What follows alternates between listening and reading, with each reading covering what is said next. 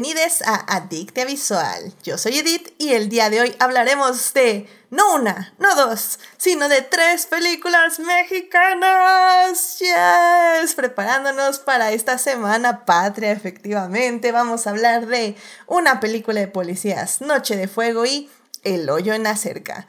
Para discutir, fangirlear, analizar y llenarnos de feels está conmigo Carlos. Carlos, bienvenido al programa.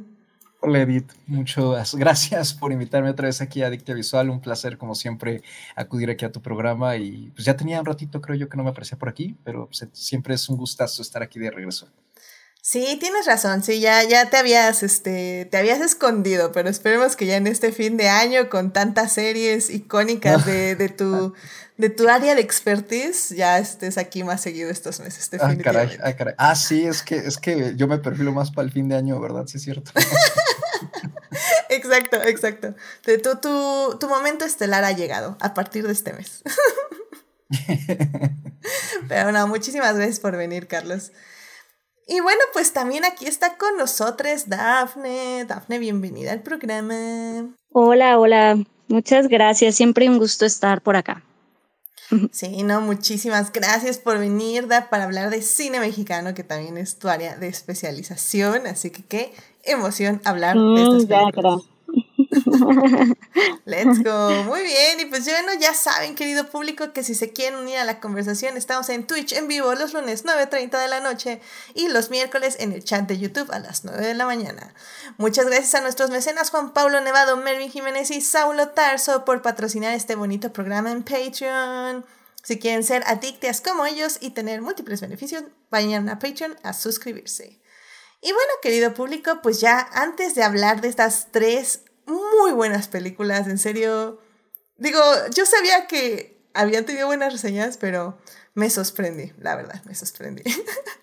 pero bueno, antes justamente de hablar de estas tres grandes películas, evidentemente primero tenemos que salvar lo que amamos.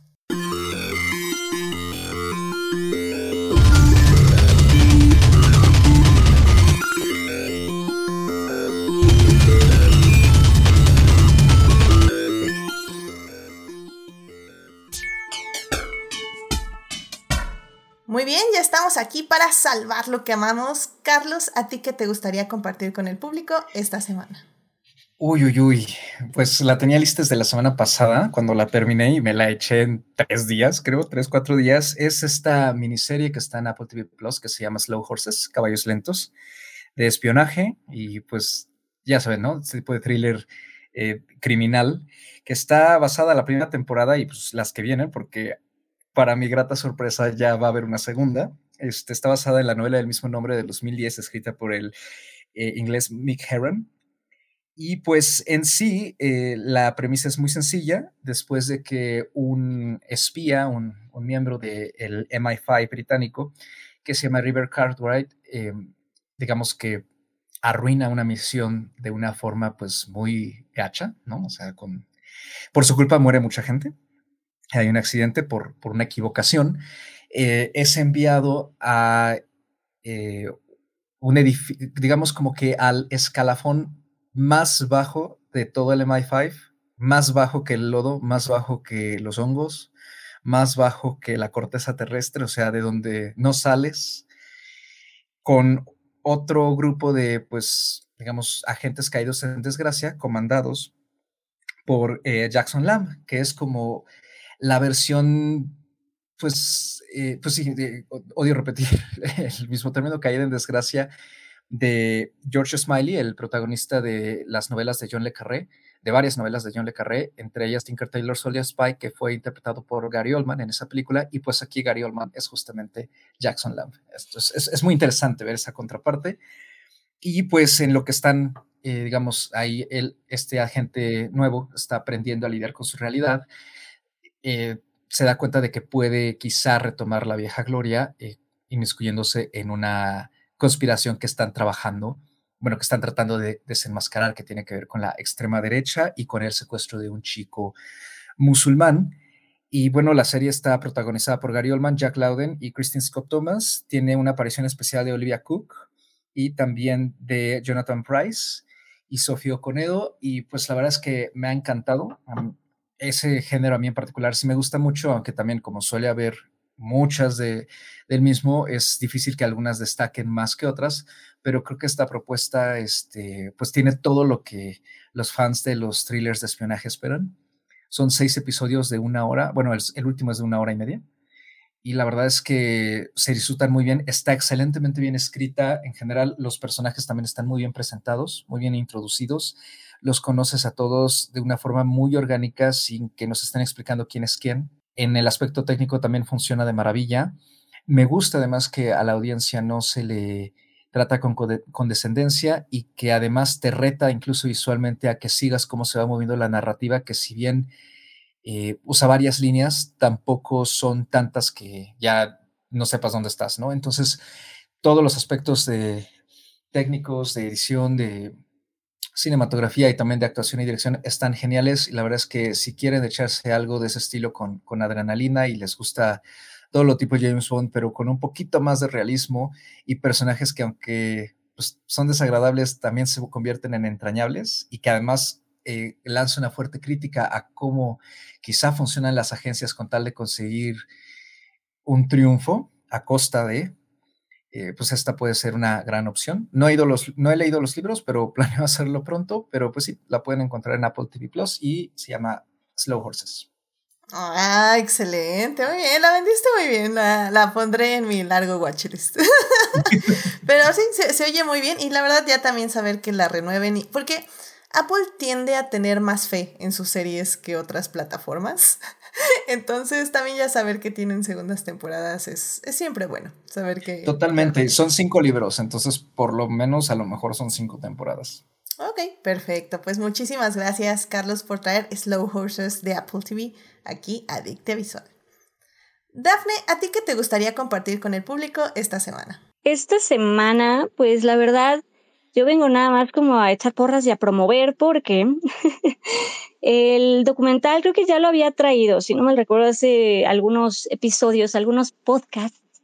Eh, hace algunos ya, ya había traído este documental de qué les pasó a las abejas pero pues ya ahora, ya como el documental mexicano más visto del 2021, está nominado al Ariel 2022 y, y está gratis en film latino, entonces pues vayan a verlo, ya no hay pretexto, es gratuito, está en todos lados.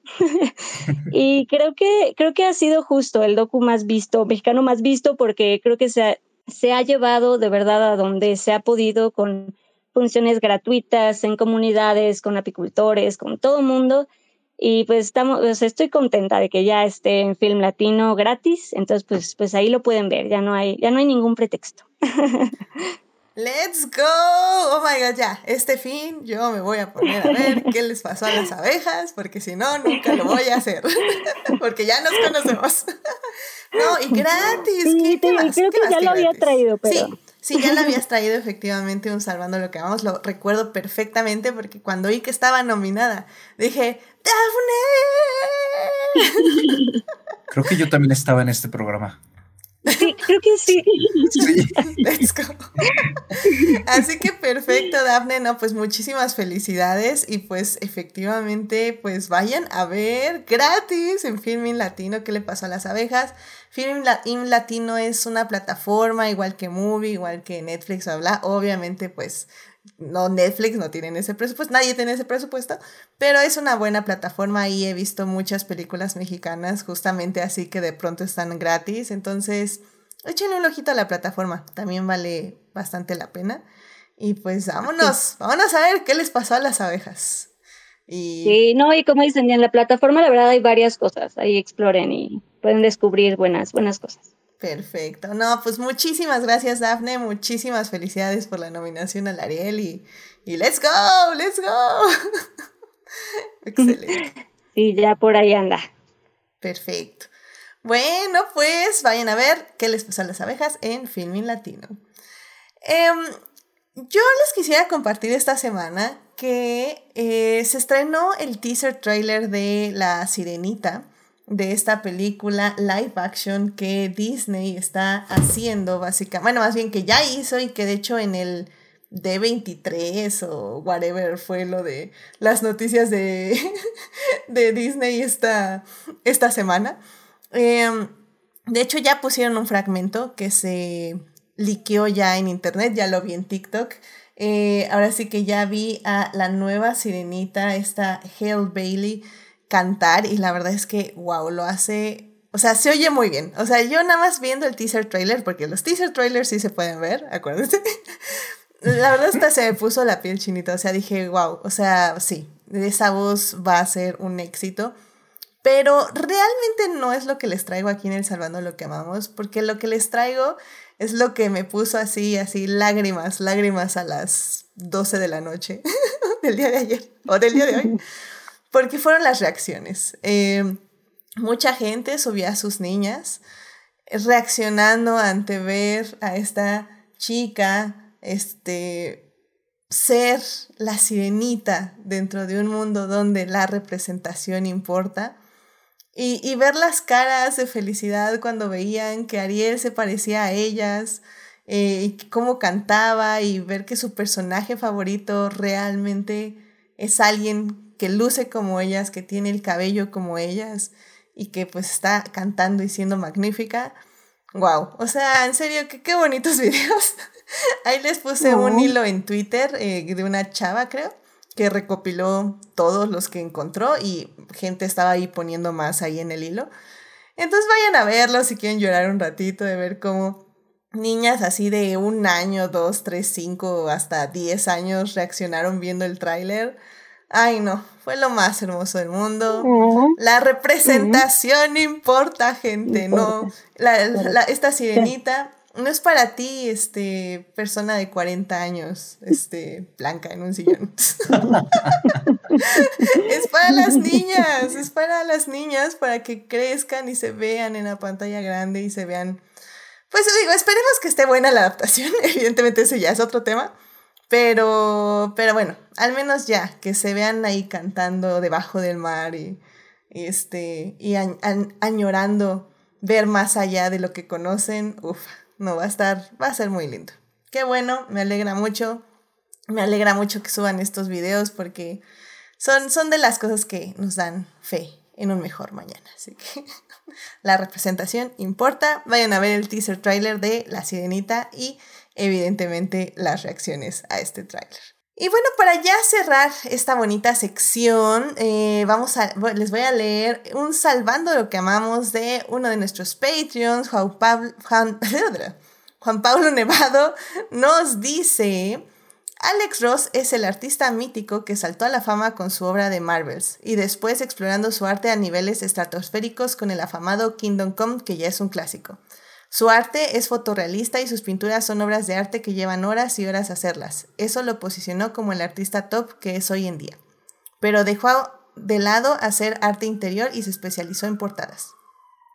Pero ahora regresa con un pedazo de cómic que desde la portada le corta a uno el aliento y toma a la primera familia de Marvel para hacer una historia con el sabor de los 60, 70, además tomando diseños y paleta de colores que usaba el rey Kirby. Cada panel, cada imagen, cada splash page exuda calidad, arte y un manejo magistral de color, manejo de página, perspectiva y capacidad de tomar diseños clásicos y darles un pequeño toque de modernidad. Alex Ross no hace empacho de mostrar su amor por los cuatro fantásticos y hace arqueología de sus cómics para traernos personajes e historias muy obscuras. Un verdadero agasajo para la vista e imaginación del lector. Sin duda, un cómic que desde ahora ya se convirtió en un clásico instantáneo sin duda el mejor cómic de los cuatro fantásticos en décadas. Si no conocen el arte de Alex Ross, dense la oportunidad de conocer uno de sus mejores trabajos y seguro buscarán toda su obra anterior. Fantastic Four Full Circle es una carta de amor a los cómics y a la esencia de los cómics. Wow, bueno, muchísimas gracias Juan Pablo por enviarnos este cómic Fantastic Fantastic Four Full Circle de Alex Ross que actualmente está disponible en inglés por 25 dólares y en octubre editado por Panini en México por 485 pesos. Así que muchísimas gracias, cómics, cómics en el Salvando lo que amamos, una cosa muy rara de ver, así que muchísimas gracias. Bueno, pues ya con eso, querido público, podemos irnos al tema del día de hoy, así que saquen los mariachis, y saquen los pañuelos también, porque a la friega. Pero vámonos a hablar de cine.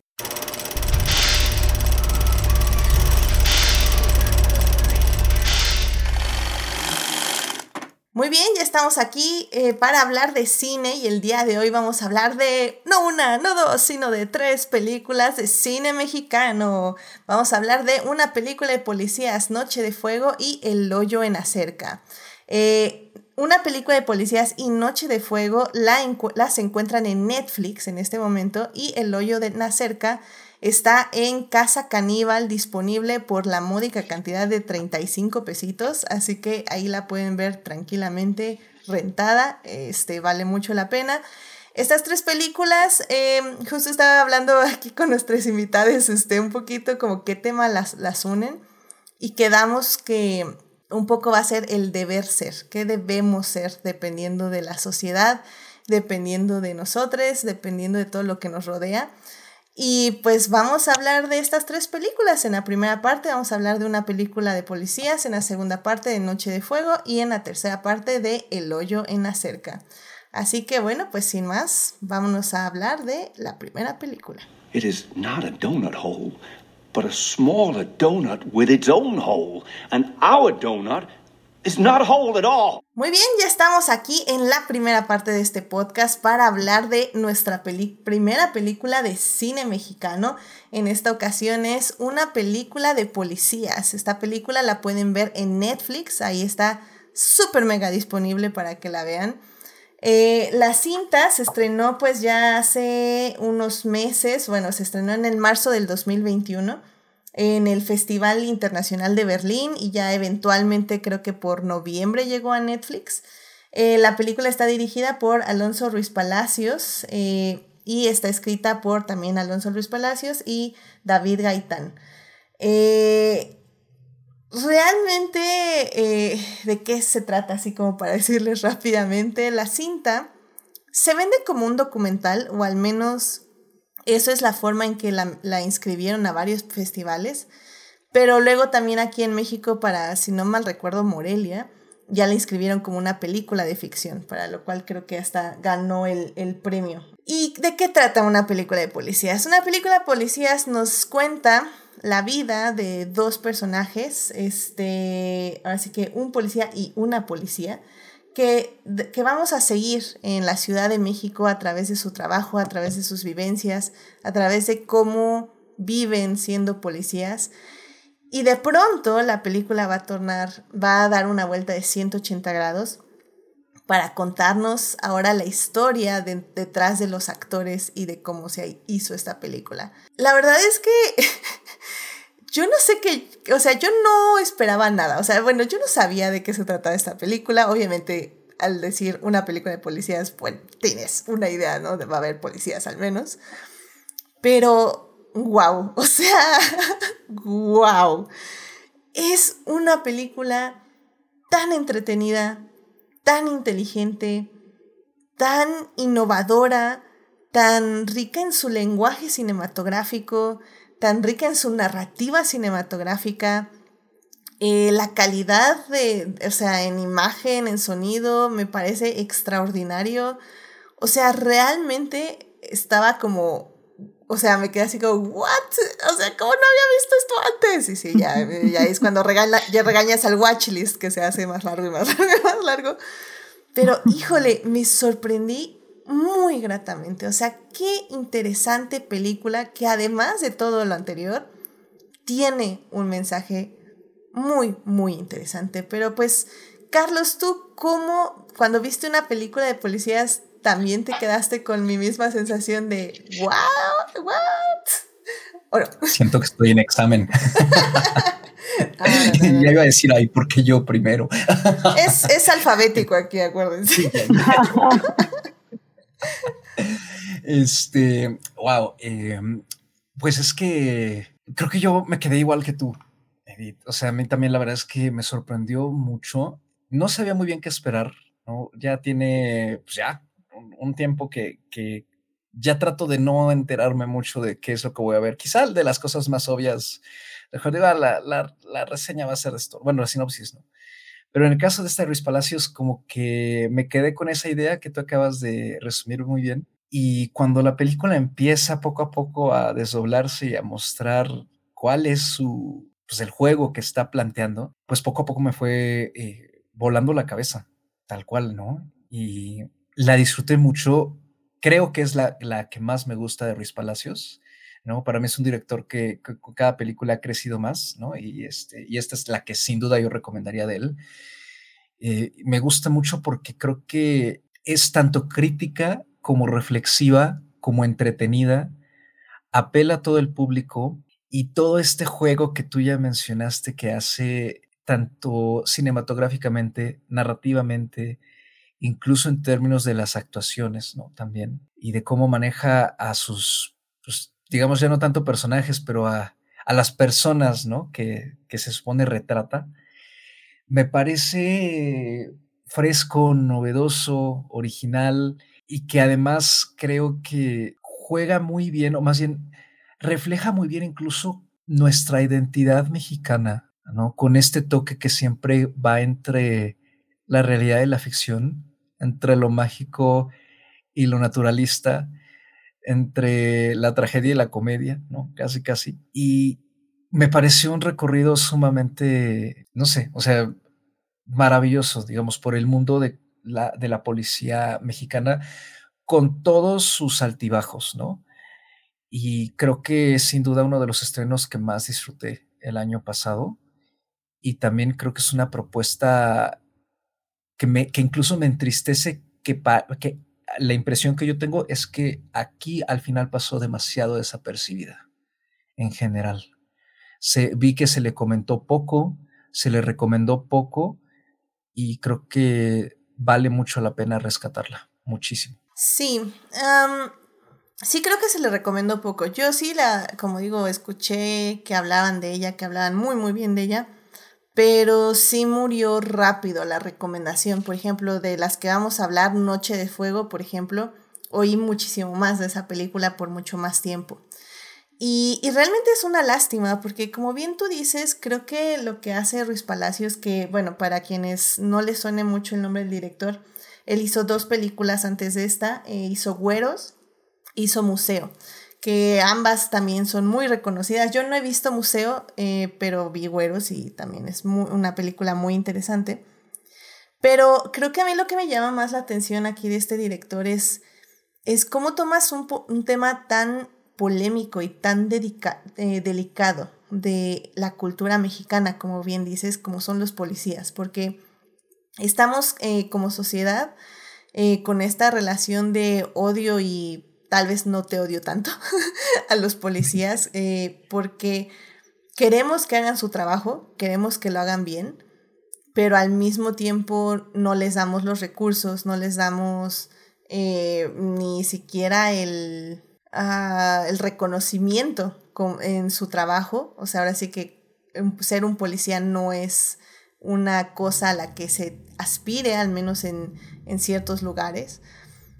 Y, realmente habla mucho eh, esto de nosotros como sociedad, no tanto de, y, un poco también de los policías, porque ahí lo toca Ruiz Palacios en su película, o sea, te dice, sí hay corrupción de parte de los policías, pero también es un poco porque el sistema está así y también es un poco porque la sociedad está así. O sea, hay en la cinta muchas escenas bastante interesantes e icónicas de cuando eh, los policías son maltratados, son literalmente escupidos por la gente eh, y, no pueden hacer nada porque no tienen el poder para hacer nada. Y llega un, persona, un, personaje de la, una persona y le dice como, bueno, pues es que yo soy de Miami y en Miami ya lo habían tenido en el suelo y ya se lo habían subido a su patrulla. Y el, y el policía dice así como, no, pues es que pues aquí no puedo hacer eso. o sea, y, y creo que la manera en que lo cuenta Ruiz Palacios, primero haciendo una ficción, luego introduciéndonos a los actores, o sea, los dos actores que hacen a los dos policías, a Mónica del Carmen y a Raúl Briones, y nos dice, oye, es que para ser actores, digo más bien para actuar en mi película, al menos en la primera parte de la película, los metí a la academia de policías y fueron a entrenar y me hicieron un videodiario. O sea, es como, ¿what? y, y ves el videodiario y ves cómo literalmente este Raúl Briones es como, no, pues es que yo le tengo miedo a la policía, no sirven para nada, bla. Y, y y ella también, esta, esta Mónica del Carmen también es como, bueno, pues sí, o sea, vamos a ver qué tal, está interesante. Y cómo poco a poco van cambiando su idea sobre los policías, sobre por qué la gente se mete a ser policía y luego ya el sistema, cómo está alrededor de cómo los sueños que tienen al querer ser policías y cómo esos sueños son aplastados por la misma estructura de los policías. Eh, y luego nos mete la, historia que hemos estado escuchando desde el principio. Nos dice, sí, estos personajes ficticios no son personajes ficticios, son personajes de la vida, más bien son personas de la vida real. Y estas son sus historias a través de sus bocas. Y tú así como, ¿what? O sea, no me puedo imaginar la producción para crear una película de esta forma. No sé tú, Dafne, ¿qué, qué opinas de, una película de policías? Sí, y es interesante porque justo eh, el formato, ¿no? Yo, yo supe de esta peli por justo por Mónica, la actriz, y pues em, supe que estaba como en todo este proceso. Y yo pues ya, ya sabía de, de, esta peli y justo creo que lo que está súper interesante es justamente esto que se comenta, el formato que tiene de cómo te lleva de ser ficción a ser documental, a regresar a ser ficción y luego la ficción se vuelve también documental. Entonces, es, es, sí, es un formato sumamente interesante porque además, exactamente como, como producción, justo lo que, lo que dices. Entonces, creo que sí se manejó, por lo que entiendo yo, se manejó básicamente como documental, porque la parte de las actuaciones sí eran, eran em, eh, tenían obviamente que aprenderse su diálogo, ensayar, pero todo era ya en, en set y en locación y tenía como muy establecido todo y tenía que ser básicamente un documental, eran como ¿no? Entonces era, era básicamente un, documental y, y, eso es creo de nuevo lo que lo volvió como muy interesante, como eh, pues en, en Mónica, por ejemplo, pues sí ves como lo que dices, ¿no? Cómo fue cambiando su perspectiva y cómo fue descubriendo cosas que realmente no sabía y pues te vas impactando porque al final estaban representando a, una mujer policía y a un policía eh, reales y, basarte en el testimonio y entender eso, ¿no? Ver como el otro lado, el sí, eh, ciertamente hay, un motivo, hay un detrás de por qué ya no se le tiene este, como ese respeto a la policía, la corrupción, sin duda ahí, está, pero creo que lo que hace bien este trabajo, em, esta película, eh, logra justamente enseñarnos el lado eh, humano, que siempre creo que es lo más importante de un, de un trabajo, tanto en ficción como documental. Y sí, este ejercicio, esta mezcla de, de, formatos es, increíble, es muy, muy interesante. Sí, porque aparte como a mí me encanta, como dices, o sea, lo más importante de un documental siempre es lo humano. Y cómo nos introduce ambos personajes. O sea, primero en sí la primera escena, o sea, la primera escena me parece magnífica de cómo estamos viendo a esta policía en su, pues ahora sí que en su patrulla, bla, bla, y de repente la llaman para que vaya a ver un asunto. Y cómo de pronto, o sea, sientes la atención porque ves como un tipo se le acerca y empieza a buscar algo como en su bolsa y dices, no manches, va a sacar un arma, obviamente esto es México, nos la va a balear, bla, y no, y saca su celular. Y el, así como... de, no. Y el miedo de yo no sé qué hacer. Claro. yo no estoy entrenada para esto. Yo nadie me. Claro, y, justo porque ya, ya que se baja y entra a la casa, se da cuenta que hay un parto. Y, y, ella literalmente, justo es lo que tú dices, no puedo hacer nada, a mí no me entrenaron. O sea, me dieron tres clases. Ya luego nos enteramos que son una clase de cinco horas de primeros auxilios y vámonos.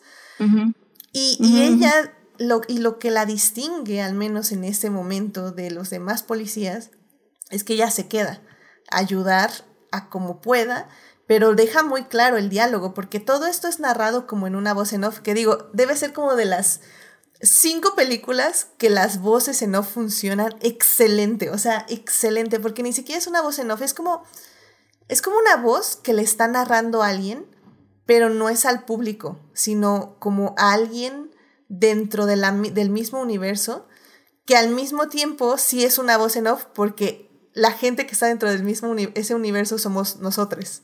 No, es una cosa. Es sí, está rarísimo. Eso es el, filtro narrativo ahí. A mí, yo, cuando ella empieza a hablar sobre su papá y poco a poco, este, eh, digamos, em, conocemos primero su historia, ¿no? Antes que la de el otro policía que creo que se apellaba Montero, ¿no? O, algo así. Este, o ya me confundí con el hoyo la cerca, este, pero toda esa sección, ahí fue cuando poco a poco dije, a ver, a ver, a ver, a ver, o sea, ¿cómo está funcionando esto, no? Porque hay una voz narrativa, pero parece ser que ella está ahí, pero claramente esto está filmado, entonces no es un documental, está recreado, pero a ver, o sea, ¿qué, qué pasa, no? Y le empiezas a tratar de dar vueltas al asunto. Y al mismo tiempo te va, la película te va como sumergiendo más, ¿no? Te, sumerges en ella y, y, entras a ese recorrido con, con Luis Palacios, porque además, eh, digo, aparte de destacar claramente las actuaciones de, de Mónica y de Raúl, sus personajes son extremadamente carismáticos y ellos tienen un carisma para poder también atraer a la audiencia que a mí me, me encantó, o sea, incluso cuando están contando sus propios claroscuros, ¿no? Cosas que ellos han cometido. Entonces a mí me, eso me, me, gustó mucho como experiencia, más allá como película, sino como experiencia inmersiva, ¿no? Porque como bien han dicho, o sea, eh, por ejemplo, en esta secuencia inicial estamos ahí en ese parto extrañísimo y sentimos el suspenso, sentimos em, la, como que esta incertidumbre de no sabemos si el parto va a sobrevivir o no, si a lo mejor a ella le va a pasar algo en caso de que el parto salga mal, que también esa fue una sensación que yo tenía todo el tiempo y dije, no, a mí se me hace que si no sabe, le van a meter aquí una cuchillada o algo así a esta pobre mujer, ¿no?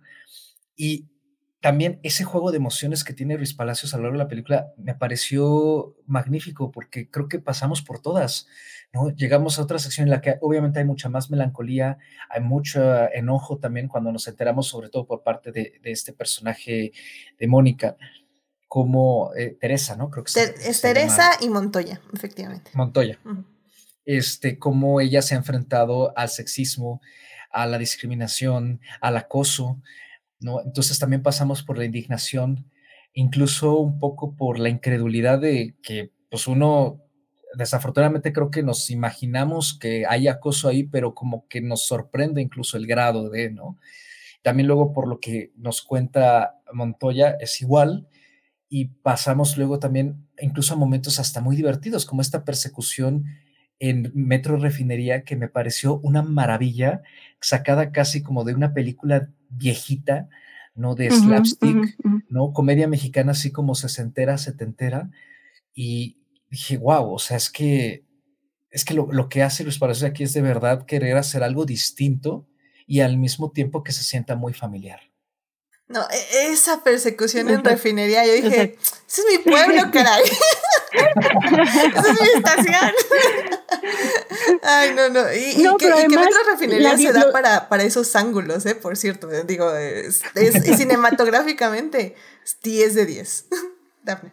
Sí, sí, sí, sí. Sí, 100%. Esa, esa persecución y que además la graba como una secuencia de, de acción, o sea, se hace como una secuencia de, de acción. ¿No? De, persecución y de, es, es una gran, gran, gran secuencia. Pero además creo que lo interesante es que también, o sea, logra llevarte de verdad como generarte muchas, muchos, genera como muchos sentimientos distintos, porque creo que desde que empieza, porque como lo que estamos diciendo, que empieza con el, el parto, y que ves que, que pues esta policía habla y que está esta mujer embarazada y que habla y que, y que simplemente Central no envía al servicio médico y como no hacen caso, pues empieza desde ahí a generarte pues cierta indignación y de ahí ya es un viaje, eh, te digo, por todo lo que es este universo em, policía y donde incluso nos mete a esta historia de, de amor con la, patrulla, del amor, Entre, entre, entre Teresa y Montoya, ¿no? Entonces sí es, es la verdad es que sí es un viaje de, de emociones y de sentimientos muy, muy loco. Creo que, y lo, lo mencionó ahorita Carlos también, eh, cuando habla ella de su padre y, y básicamente de pues, todas las expectativas que nunca pudo llenar, y, pero o sea, y todo lo que contaba, o sea, me dolía, me dolía el alma, o sea, porque, pues porque sí, porque trauma generacional, ¿no? Pero en el momento me acuerdo que sacó la carta que le escribe su papá y la vez que está enmicada la carta, yo fue cuando dije, no manches, wow. o sea, eso, es que, es que eso, eso no, eso no lo puede escribir un guionista. O sea, eso es algo que pasa en México y que es de la vida real. O sea, que literalmente en este caso su papá de ella le escribe una carta y como es la única carta donde la reconoce como persona, como policía sobre todo, ¿qué hace ella? La, la, la enmica. O sea, para que le dure para siempre. Y es cuando, y son esos pequeños detallitos que, ah, la fría, que hace que la peli sea, como dices, Dafne, tan humana y tan hermosa. Y ya que cuando te enteras que estos personajes realmente son personas de la vida real, dices, pues claro, pues es que estos detalles solo lo pueden hacer las personas que viven y sienten tan profundamente que lo tienen que reflejar en las cosas que hacen. Y, y, es que eso es lo que me parece tan impresionante y tan increíble de esta película. La manera en que Ruiz Palacios homenajea por medio de la ficción las vivencias de sus, de sus protagonistas eh, reales. Y creo que a veces cuando vemos documentales que recrean cosas, se sienten como eso, como recreaciones sin vida, como eh, obras de teatro, pero sin el corazón de la narrativa, porque nada más estás como ah, volviendo a hacer hechos, volviendo a recrear escenas que no viviste y que no viste y que nunca vas a poder ver ni vivir.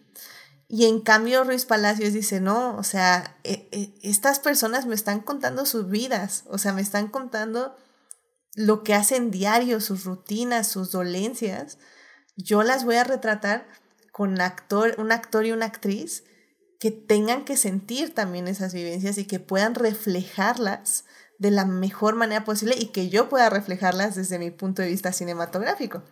De ahí también la persecución en refinería, ¿no? Que sí parece como una película así de superacción, como dices Carlos, de los años 60. Porque yo creo que Ruiz Palacios en su mente dice, pues claro, si yo fuera policía y me tocara perseguir al tipo que se robó la caja del Oxxo, pues yo también me sentiría en una película de acción, porque pues, oye, no manches, córrele atrás, no, te maldito. Está increíble. Y además en esa estación que es como para una sesión de cardio entera, ¿no?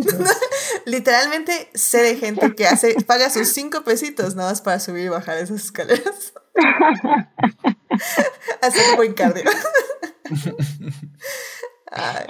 No, y creo que algo también como muy interesante es que justo en este ejercicio de, de mm, pasar de la ficción al documental, em, algo que, se vuelve muy interesante es de nuevo vemos a estos, em, a estos dos seres, a Teresa y a Montoya, que al final dentro de este mundo en donde evidentemente hay, hay corrupción, hay todo este, esta cosa, entendemos que son policías que al final ganan 1.100 pesos quincenales.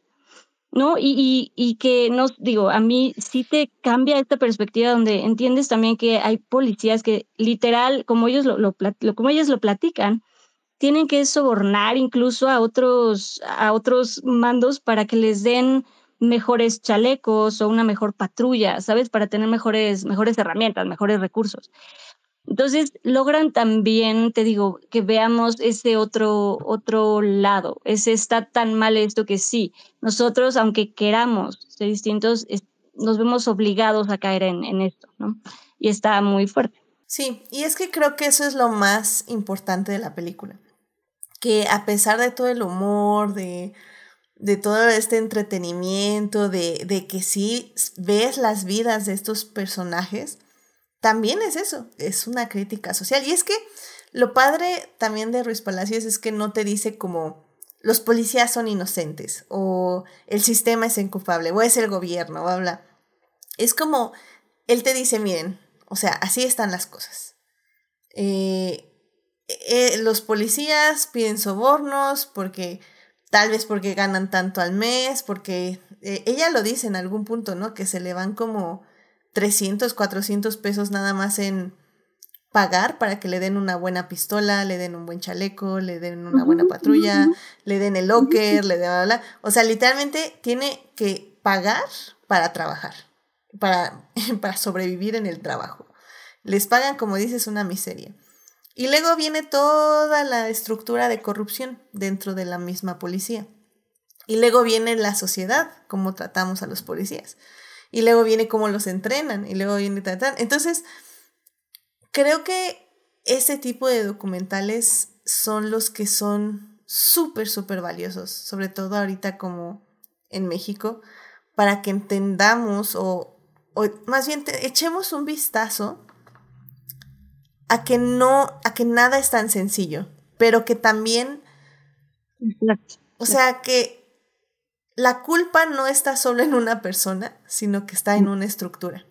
Y que para cambiar esa estructura es un trabajo, o sea, ni siquiera sabría dónde empezar. O sea, y digo, y sobre todo ahorita que estamos con todo lo de la militarización, etc., creo que sobre todo esta película podría o debería tomar más relevancia en las casas de México para que entendamos de dónde viene el problema y que tal vez, tal vez no es una muy buena idea solo sustituir peras por manzanas, cuando realmente es la estructura lo que está mal.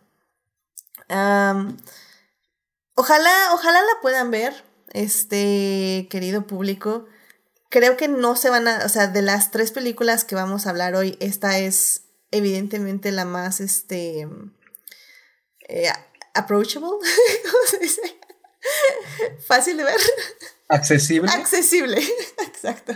Esta es la más accesible.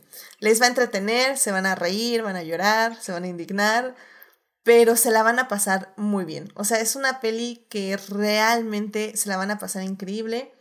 Eh, si no quieren analizarla como nosotros, así de, ah, es que la narrativa, bla, bla, eh, créanme, no importa, les va a gustar, o sea, no, no les pide que la analicen realmente, o sea, nosotros porque somos snobs, pero, pero creo que la van a disfrutar mucho. Entonces, yo, yo digo que vayan a verla, pues, este, Carlos, unas últimas palabras de esta película que quieras darle al público.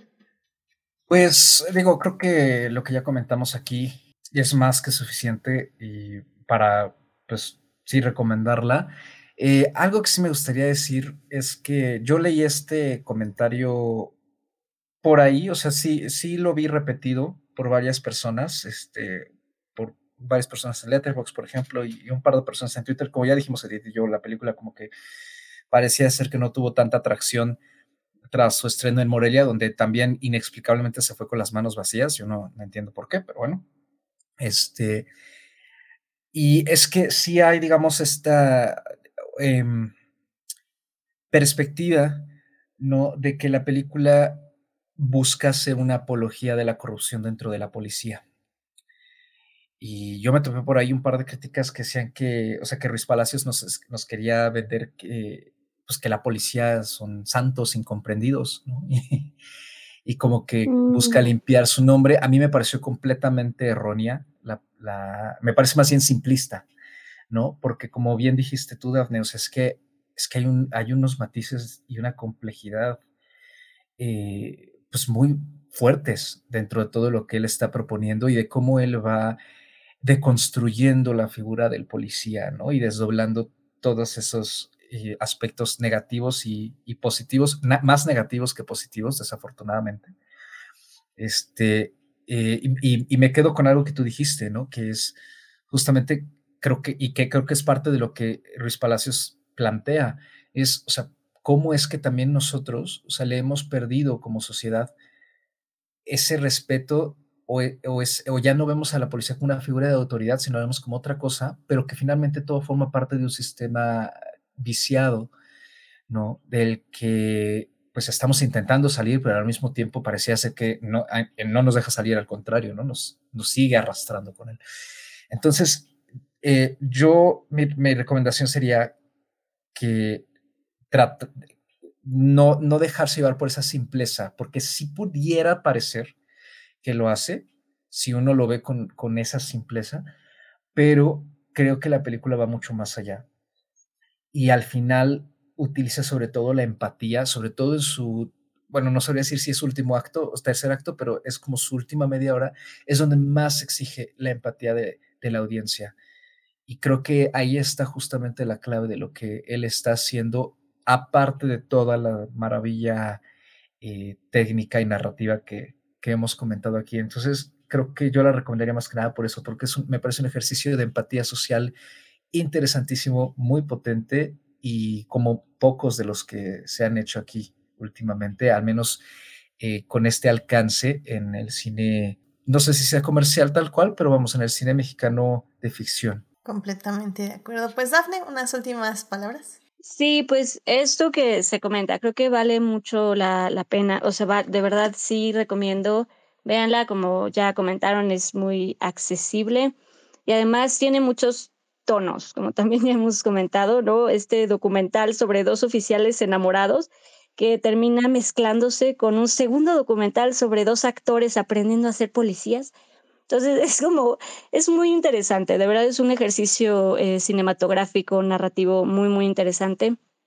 Y además, esto que se comenta y lo más importante, toca un tema muy relevante en, en nuestro país y justamente la parte documental siempre va a ayudar a que podamos ver lo real dentro de estas personas, dentro de estos seres, porque no hay, como hemos dicho, ¿no? No hay blanco y negro, siempre va a haber eh, matices y creo que eso se refleja muy bien en, este, en esta película. Entonces sí, sí la recomiendo, sí, denle, denle oportunidad, vale, vale la pena, la verdad que sí. Excelente. Bueno, pues ahí está. Vayan a ver una película de policías. Está en Netflix disponible. Y, y, sí, o sea, en serio terminó y yo estaba aplaudiendo así. Grande, grande. me, gustó muchísimo. No, no me la esperaba. A mí me encantan estos juegos editor, eh, de edición y narrativos. Sinceramente, es algo que, que a mí digo así, 10 de 10. Entonces, a mí me compró nada más por eso. Pero realmente es, es una película que, como ya dijimos, es muy, muy importante, muy interesante y que sobre todo para entendernos como sociedad mexicana, sobre todo sociedad mexicana de la Ciudad de México, creo que es parte de lo que tenemos que entender para generar empatía y tal vez en algún punto poder cambiar este eh, pues no sé si este mundo, pero al menos esta ciudad. Así que bueno, pues una película de policías en Netflix. Así que bueno, pues vámonos ya a nuestra siguiente. Adelante, adelante Daphne. Perdón, y digo así nada más ya para también terminar, que pues al final esta, esta película también, eh, creo que también, digo así como rápidamente para no dejarlo pasar, esta película, también creo algo importante, es que sí también te habla de una institución en donde sí la verdad han puesto a la gente con menos oportunidad, con menos recursos en primera, en primer como en primera línea, ¿no? De la, de la, de los policías, de la seguridad pública. Y, y esto, eh, pues sí, hace que, pues sí, a, a adolescentes y gente que está preparándose para, para ser futuros oficiales, pues tienen, y los ves, porque eso se muestra en la película, cómo tienen que aprender incluso a reprimir su, su miedo, ¿no? O su, o su dolor o sus, sus inseguridades, lo que sea que estén viviendo. Y también creo que ese lado es bastante, bastante interesante. Completamente de acuerdo. Sí, o sea, ¿qué se necesita para hacer un trabajo que tal vez hasta ni quieres hacer?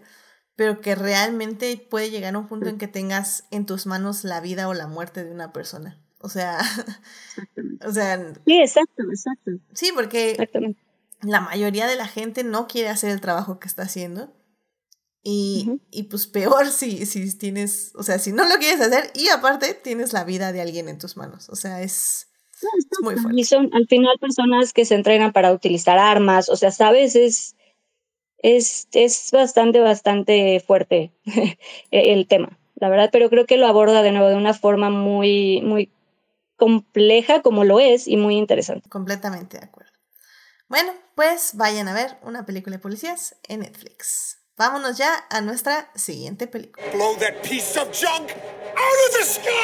Muy bien, ya estamos aquí en la segunda parte de este podcast. En esta segunda parte vamos a hablar de Noche de Fuego. Esta película la pueden ver también, está ahí en Netflix disponible. Eh, la película Noche de Fuego se estrenó igual el año pasado, el 15 de julio, en el Festival de Cine de Cannes. Y llegó a Netflix creo que a finales de, este, de ese año, del 2021. Y bueno, Noche de Fuego, como ya digo, está dirigida por Tatiana Hueso, a quien conocemos por básicamente su trabajo en documentales. Eh, su película anterior, la película Tempestad, eh, fue muy, muy reconocida alrededor de, pues básicamente el mundo. Y en esta ocasión llega con su primera película de ficción, que, que básicamente está escrita por ella y por Jennifer Clement. Eh, la película nos cuenta la historia de tres amigas que viven en un pueblo en México, o en una sierra se podría decir, donde pues la gente trabaja tanto en la minería como eh, recolectando, ¿qué es, es amapola? Pero ¿cómo se le dice? Es este, pues, pues sí, recolectando pues lo, lo que sale de la amapola, que ahorita se me, se me acaba de ir, ¿cómo se llama? Es como una especie de brea, ¿no? Sí, Sí, pero sí tiene un nombre. Pero bueno, básicamente a eso se dedica el pueblo y eh, casi ya toda la gente se fue o está en Estados Unidos y las que quedan son en su mayoría mujeres y niñas. Y pues viven en un perpetuo estado de miedo porque saben que existen estos grupos eh, delictivos, narcos, este, que vienen a robarse a las niñas cuando son adolescentes. Entonces, básicamente, eh, tanto las madres les cortan el cabello para que parezcan niños, este, tienen como métodos para escuchar cuando, eh, bueno, para protegerse en caso de que venga alguien y, y que quiera robarse, o si tienen lugar donde esconderse. O sea, realmente es una peli que sí nos habla de esta fuerte y dura realidad, pero que al mismo tiempo, que es lo que la distingue de otras películas de esta índole, es que nos cuenta la amistad entre estas tres niñas, cómo crecen, cómo se apoyan, cómo conectan, cómo, pues sí, cómo, cómo las une, básicamente sus lazos, o sea, cómo las une su lazo, cómo las une su amistad y cómo poco a poco, porque la película transcurre en varios años, de hecho tenemos un cambio de cast a la mitad de esta, donde primero son niñas de 6, 7, 8 años y luego las vemos ya como adolescentes de 13 años. Y, y pues sí, nos cuenta cómo, cómo va cambiando su perspectiva de lo que sucede a su alrededor, de cómo las personas adultas, en este caso sus madres, reaccionan y les ocultan en cierta forma cuando son chicas lo que realmente está sucediendo, por qué las tienen que esconder, por qué, o sea, cuando les cortan el cabello, por ejemplo, para que parezcan niños, eh, les dicen que son por las pulgas, para que no tengan pulgas y por eso, por eso hay que cortarles el cabello. Y como poco a poco se van dando cuenta de que, o bueno, siempre lo han sabido, pero como poco a poco les va cayendo. Eh, el conocimiento de esta dura realidad, por decirlo de alguna forma. Ay, no sé, la película, la verdad es que la vi ayer y yo la sigo procesando, o sea, sí me impacta mucho, me impactó mucho. Em, si me siguen en las distintas redes, sabrán que hace unos, unas semanas también vi la película que se llama Mustang, que es una película que también nos cuenta la historia de un par de, de chicas, mujeres, eh, que son hermanas y que se enfrentan, no me acuerdo, es en Turquía, ¿no, Carlos? ¿Mustang? Sí. No me acuerdo. Sí, sí, es en Turquía. Sí, en Turquía. Y que básicamente como eh, la sociedad las obliga a casarse, porque como ellas básicamente se estaban divirtiendo un buen día en el mar, eh, todo el pueblo las consideró como que ya estaban teniendo básicamente sexo con el primer hombre que se les cruzara. Entonces su tía las empieza a casar para que sigan siendo respetables y como esta prisa por la que se acabe su infancia, pues por esta presión social, las va destruyendo poco a poco. Y creo que justamente hago un excelente paralelo, súper triste, con esa película porque Noche de Fuego es eso, es como las infancias, sobre todo las infancias femeninas, en México no pueden vivir, no pueden prosperar. Literalmente. Sí, literalmente no pueden prosperar porque... porque no pueden vivir. porque se mueren, o sea, porque las secuestran, porque las matan. Y... qué fuerte. Pues sí, Daphne, eh, no sé, ¿qué quieres decir de esta peli? Sí, no, y justo a mí esta, esta película a mí también me parece una cosa muy, muy, muy, muy bonita, muy bien hecha, pues eso quiero decir. El tema es súper triste, es crudo, es fuerte, pero creo que está manejado de una forma muy sensible. Creo que eh, algo muy interesante eh, es que no se enfoca, que la vemos, claro que está, pero no se enfoca, o, o al menos yo sentí que el punto principal no estaba en la violencia, eh, sino justo lo que decías, eh, viene en, eh, en, estas tres niñas, en Ana, en Paula y en María, y cómo se ven obligadas y se tienen que acostumbrar a vivir de cierta manera y tienen que adaptarse, pero logran, de alguna manera logran adaptarse y logran tener esta infancia que aunque uno, una lo pueda ver como una infancia muy difícil y dura, eh, al final logran tener esa, esa amistad, lo que dura, ¿no? Porque lamentablemente, como se comenta, va a tener un, final como esto que, que, se dice, ¿no? Lamentablemente, este tipo de amistades no, no pueden vivir y es tristísimo este, este, esto, lo que se dice, ¿no? Lo que acabas de comentar, es donde es triste que no puedan, no puedan florecer y no puedan perdurar y no puedan crecer, literal, las, las niñas en este, en este país y es súper triste y fuerte. Y creo que lo aborda desde un lado más profundo, o sea, que te pega justamente porque se aborda desde un lado de la amistad, desde un, desde un lado como de, de, de, sentimiento, porque por todos lados, incluso eh, entiendes a la mamá, que si bien la vemos como un poco fría, entiendes perfectamente que lo que quiere es salvarle la vida a su hija, ¿no? O sea, sabes, tiene, todos los personajes tienen como, como su, su sensibilidad y eso es algo como muy muy interesante que a mí me, me gustó mucho de, de, esta, de esta peli. Y creo que es bueno resaltar lo que mencionas de, sobre todo me recuerda a Sin Señas Particulares, eh, en el aspecto de que no vemos la violencia. O sea, bueno, en Señas Particulares lo vemos justo al final, creo que el último acto es donde ya vemos en sí la violencia visualmente. Pero incluso Noches de Fuego no hay, o sea, hay un momento de violencia. Y aún así lo vemos a través de una, de un punto de vista pues muy limitado, eh, visual. Eh, sin embargo, la, la, violencia, ese, ese ambiente de tensión y de miedo, se vive literalmente en toda la película, excepto en los momentos donde están las tres niñas juntas, donde están conviviendo, donde se están divirtiendo, donde, donde pues básicamente son niñas. sí. exacto, donde una realmente le duele porque no quiere cortarse su cabello. Claro, pues no, porque... Y, sí. Y son detalles, pero es, es como muy, tiene mucho corazón, es como muy, muy profundo. Y justamente esa amistad es lo que va a hacer que el final, en donde, digo, véanla, pero pues sí, spoiler, spoiler alert, en donde al final, donde pues sí, ya pasa el, el, el bueno, no sé, podemos decir, no sé. Ah, digamos, pasa, no, no vamos a decirlo como tal, pero yo, yo lo vi venir desde el inicio, pero...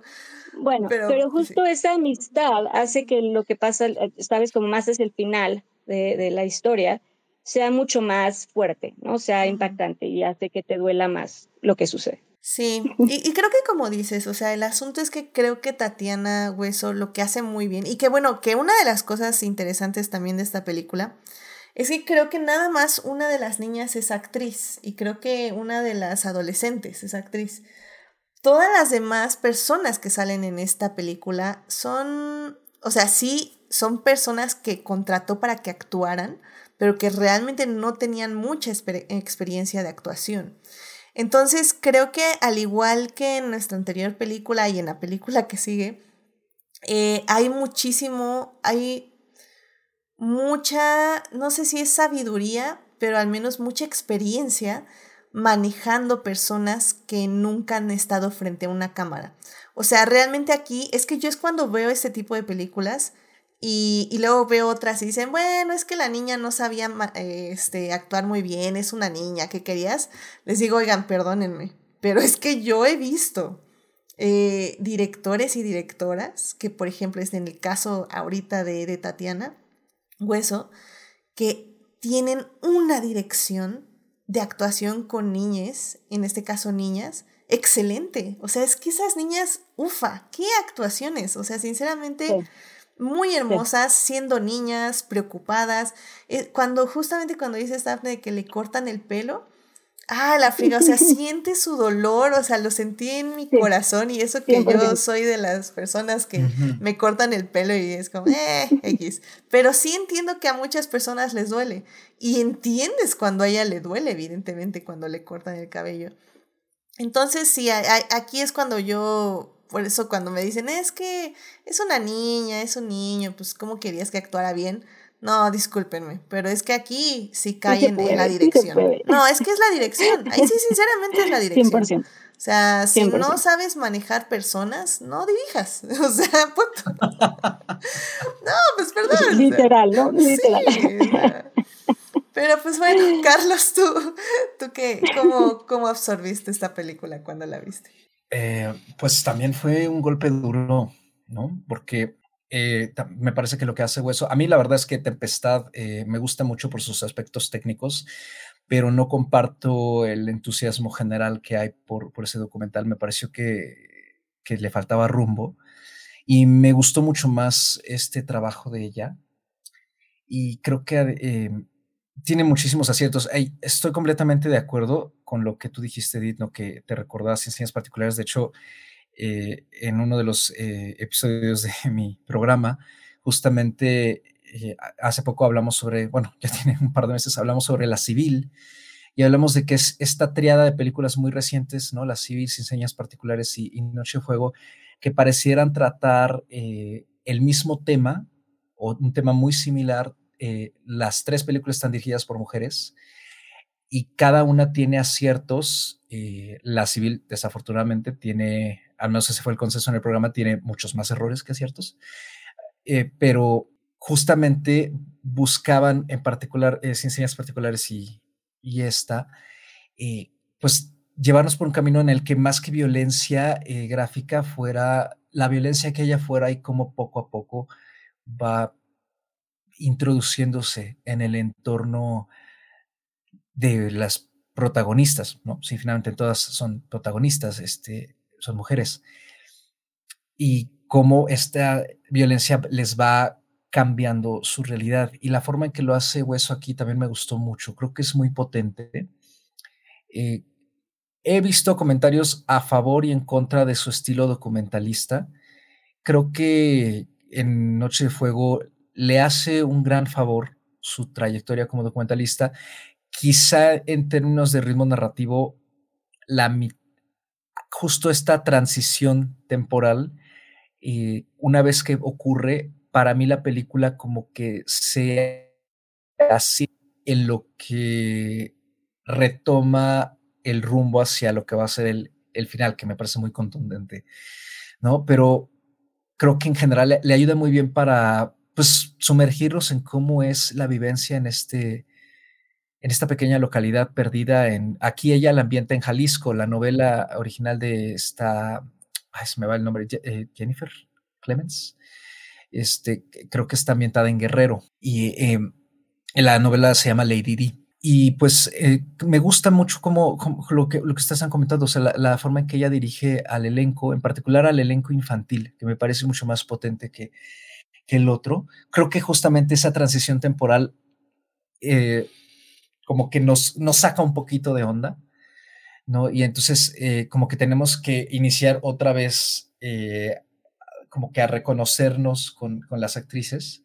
a, los personajes con las actrices. Y este, pero creo que la forma en que ella va retratando esta sororidad es el punto más fuerte de la película, ¿no? Como al inicio a través del juego y de también estas, pues digamos, mentiras, entre comillas, por parte de las mamás y de otros miembros de la comunidad, pues justamente buscan proteger a las niñas, pero siempre ese peligro está allá afuera. Y esa relación es justamente por, estoy muy de acuerdo con lo que acaba de decir, es por lo que eh, pues la segunda parte de la película pega tan duro conforme vamos descubriendo exactamente hacia dónde se dirige el destino de estas eh, jovencitas, ¿no? Y de cómo es que estas comunidades en numerosos estados del país, en zonas pues prácticamente alejadas de, la autoridad eh, estatal, federal, pues han quedado aisladas y viven en un estado continuo de alerta, terror y en el que no pueden desarrollarse, pues primero como infantes, ¿no? O sea, tener, vivir una infancia sana, normal, eh, con inocencia, pero que al mismo tiempo haya descubrimiento sin que haya peligro. Y después, obviamente, cómo no pueden seguir adelante con sus vidas cuando van creciendo porque pues, está esta, esta misoginia, ¿no? Particularmente creo que también eso es lo que ella busca resaltar con la película, es una agresión hacia las mujeres eh, en distintos parámetros, no solo el físico, sino también el emocional, ¿no? Porque por algo también es que em, estas mujeres se, encuentran solas porque los hombres las han dejado, sus parejas las han dejado en general, para buscar una mejor vida, pero al mismo tiempo esto las convierte en personas muy vulnerables, ¿no? Por una sociedad que no, que en lugar de apoyarlas, al contrario, les hace las cosas más difíciles. Entonces, creo que como ella lo retrata todo con este tono que quizá pueda ser distante para algunas personas, para mí es más bien crudo, eh, funciona muy bien. O sea, me gusta que la película no es explotativa, me gusta que no es eh, lastimera, me gusta que no es eh, melodramática ni telenovelera tampoco. Creo que nos demuestra las cosas tal y como son. Establece muy bien a sus personajes también. Y esos momentos de violencia que poco a poco, como con este cierto augurio ominoso, ¿no? Que se maneja a lo largo de la película, parecía ser que en muchos momentos en que las vemos jugando, las vemos que están platicando así, no sé, eh, junto a un árbol, por ejemplo, ¿no? Eh, a mí me daba mucho esta sensación de que algo malo estaba por pasar, ¿no? O sea, como que esperaba ver la sombra de algún hombre eh, acercándose para llevarse a una de ellas o de algo, ¿no? De, algo malo y que desafortunadamente sí ocurre, pero creo que está llevado con una destreza muy particular que en ese punto a mí me recordó mucho a cómo vimos la violencia en Ya no estoy aquí, que también maneja ese, esa sensibilidad, ¿no? Para que el, el, enfoque de la película sí, sí esté un poco en la violencia que rodea a estas personas, pero que no se vuelva el centro de, porque queremos, la, directora en este caso quiere que las conozcamos a ellas por quienes son, ¿no? Niñas a las que no se les ha dado la oportunidad de disfrutar su infancia y su inocencia, como muchas otras personas sí tienen, eh, pues, la suerte de, poder hacerlo. Entonces, eso, eso me gusta del trabajo de, Hueso y también cine mexicano reciente con, esta temática, que no convierten a la violencia en, el centro de, sino en parte de ese ambiente que pues, nos rodea. Y creo que hay, también una aproximación que me gustó mucho, que, que, bueno, ya lo estábamos mencionando ahorita, que justo es este, esta necesidad del, porque, bueno, a ver, Primero que nada, o sea, esta necesidad de las madres de protegerlas de la mejor manera posible. Y como dices, de un mundo donde sí los padres las abandonaron para tener una vida mejor o para enviarles dinero y que estén mejor, pero que al mismo tiempo también las abandonan, porque de pronto esos padres se desaparecen. Y, y si bien ellas están ahí esperándolos, ellos no regresan. Entonces, aparte de todo, ni siquiera es como, es, es como en están en este limbo de no es que me haya abandonado, es que se fue y de pronto dejó de comunicarse y ya no sé qué hacer, porque o lo espero a que se comunique, o sea, le pasó algo, este, ¿hay alguna razón por la que no me ha hablado? ¿Lo seguimos aquí esperando? ¿Que ¿Se va a ser responsable en algún momento de su hija? ¿La va a sacar de este infierno o no? Y, y es hasta el momento de, de la verdad, o sea, cuando ya la realidad les pega literalmente, es cuando ya tienen que decidir qué hacer por ellas mismas. Lo cual también habla, o sea, súper fuerte de, de cómo también tratamos de arraigarnos a los lugares que pertenecemos. Y es, y es lo que se habla también cuando estamos viendo a todas estas personas migrantes que están caminando por el país. Es como, y que, la, y que algunas personas se molestan y es como, o sea, si entiendes que son personas que abandonaron absolutamente todo para buscar una mejor vida. O sea, yo, o sea, no, no me puedo, o sea, no concibo dejar literalmente todo lo que conozco por irme a otro lugar. Pero no irte así en avión y, ay, qué cool, sino realmente con lo que tengas y vámonos a caminar. Entonces creo que también Tatiana un poco habla de eso, habla de, de cómo nos aferramos hasta el último minuto a los lugares que conocemos porque no queremos abandonar estos lugares porque al final del día son lugares que nos protegen, bueno, o al menos que pensamos que nos protegen porque los conocemos, porque la comunidad está ahí, porque la gente que queremos está ahí, porque en este caso nuestras amistades están ahí.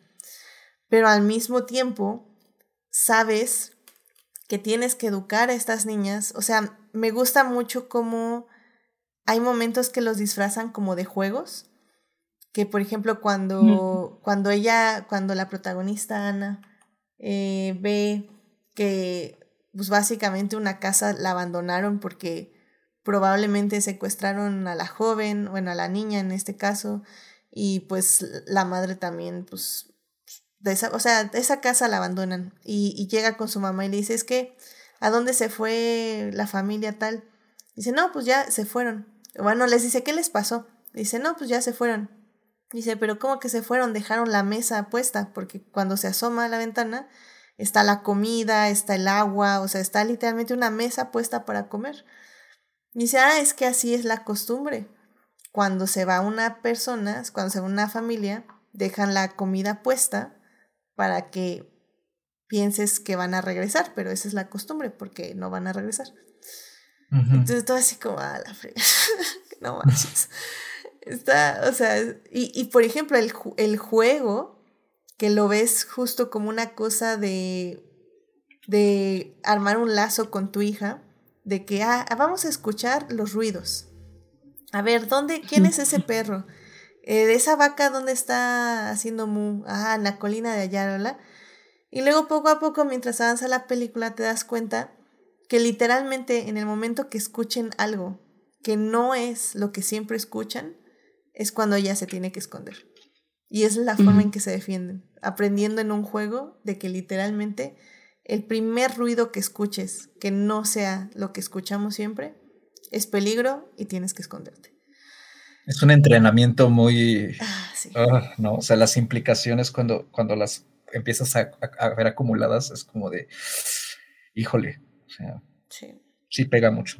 Sí, caray. Y, pero... No, y pensar que es, o sea, sí, está retratado como ficción, pero es real, ¿no? O sea, son situaciones que se viven en este país y que las mujeres eh, con las que se crecen y, viven o no crecen, ¿no? Donde se matan a las mujeres, donde hay que ubicar que, de nuevo, que sí se está hablando de algo que, que sucede y es, es muy fuerte. Claro, y, digo, yo, yo sé que quienes escuchan este programa son lindas personas, pero por eso creo que me da aún más coraje cuando, cuando oigo a alguien que dice como, ah, es que a los hombres también nos mata la delincuencia, y es así como, o sea, sí, pero no es lo mismo.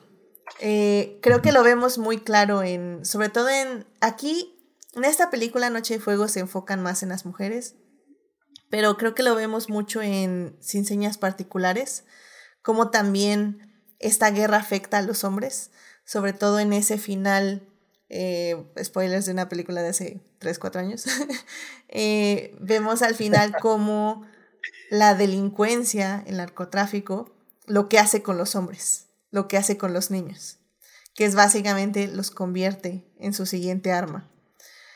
Y, y es que sí, es igual de trágico, o sea, créanme, es súper trágico ver cómo los hombres se consumen en, en, la misma misoginia y en la misma violencia y se convierten en la misoginia y en la violencia. Y creo que eso lo vamos a hablar un poco en la siguiente película que, que, discutiremos aquí. Pero la violencia en la que se somete a las mujeres en este país es completamente diferente. Es que no sé, ahora sí que no vamos a competir, no vamos a decir cuál es más trágico. Simplemente tal vez es hasta más doloroso, porque, porque sí, o sea, se siente que algo que queda muy claro en esta película es que se siente que estas mujeres solo están viviendo para el momento en que algo malo ocurra. Es lo que decías, ¿no, Carlos? Que sientes que en cualquier momento va a pasar algo terrible. Y, es por, y, y, lo sientes así porque ellas lo viven así. No es porque ellas quieren que pase algo terrible, es porque están preparadas para el momento en que pase algo terrible. Ah, sí, no. Está muy cañón. Pero bueno, sé que es difícil, Dafne, pero ¿por qué la debería ver el público? Y hago una, una conclusión. No, bueno. Yo, yo sé, van a decir, no, qué fregas me voy a acercar a esta película, ¿no?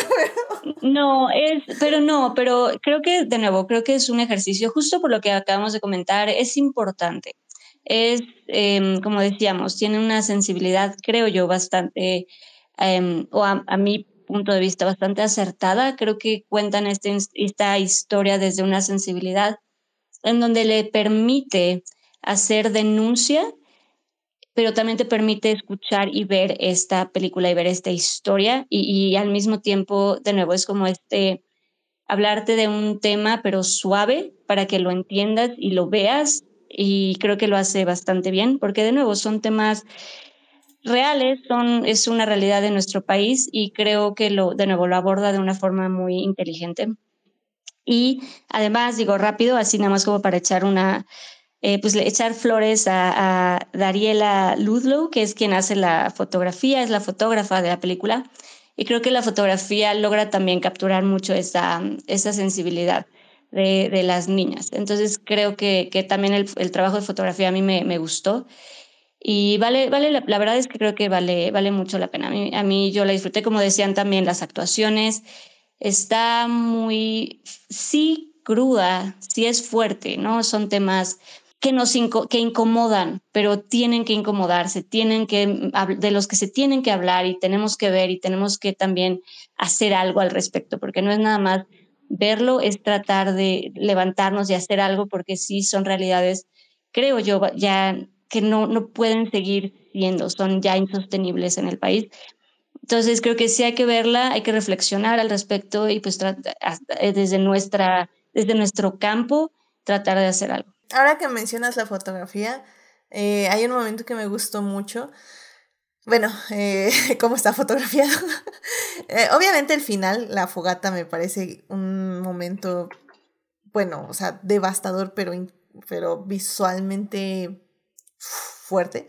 Ah, pero eh, hay otro que me gusta mucho que es cuando viene una de las amigas, si no mal recuerdo es esta Paula este viene caminando así con la mochila, va hacia la escuela y empieza, le pasa por encima este avión que va tirando veneno para matar las cosechas. y tiene que, o sea, tira la mochila y empieza a correr hacia la escuela para protegerse de pues, todo el veneno que está respirando. Y cómo ellas la, la, llevan al baño y le empiezan a echar agua. Y, está el profesor que obviamente quiere ayudar, pero pues también sabe que pues no puede entrar porque pues literalmente la desvisten para, pues, para bañarla. Y entonces vemos como el profesor está afuera, eh, cabizbajo, desde, la vemos desde una pequeña ventana y al mismo tiempo vemos como las niñas están tratando de ayudar a su amiga para, para quitarle todo el veneno que le cayó en el cuerpo. O sea, es un momento que tal vez eh, no tiene mucho que ver con la trama, comillas, comillas, porque sí tiene, pero, pero en la fotografía me pareció muy, muy bello en ese aspecto. O sea, está muy, muy bonito como, cómo se acercó a todo ese momento, me pareció muy bello. Pues Carlos, ¿por qué, ¿por qué deberían ver esta película nuestro querido público? Oscar, ahorita que mencionas esta secuencia del veneno, o sea, es que además está eso, ¿no? es que se parte de la violencia. Sí. aparte hay que cuidarse del aire porque, no, hombre, o sea, es como, no, no, no. Eh, y también a mí esa, esa, secuencia me gustó mucho. Y pues em, creo que lo que ustedes dos han eh, dicho en general eh, refleja muy bien los motivos por los que la película también es muy recomendable. Eh, creo que esto, esto lo, lo comentamos también en, en, mi programa. A lo mejor, eh, pues sonará un poco repetitivo. Aquí en Adicta también ya se habló de, de ciencias particulares. Creo que yo estuve en ese programa también. Probablemente, Dafne. Este o tal vez no, y por eso me odiaste un rato, Dafne. No me acuerdo. lo checamos, lo checamos.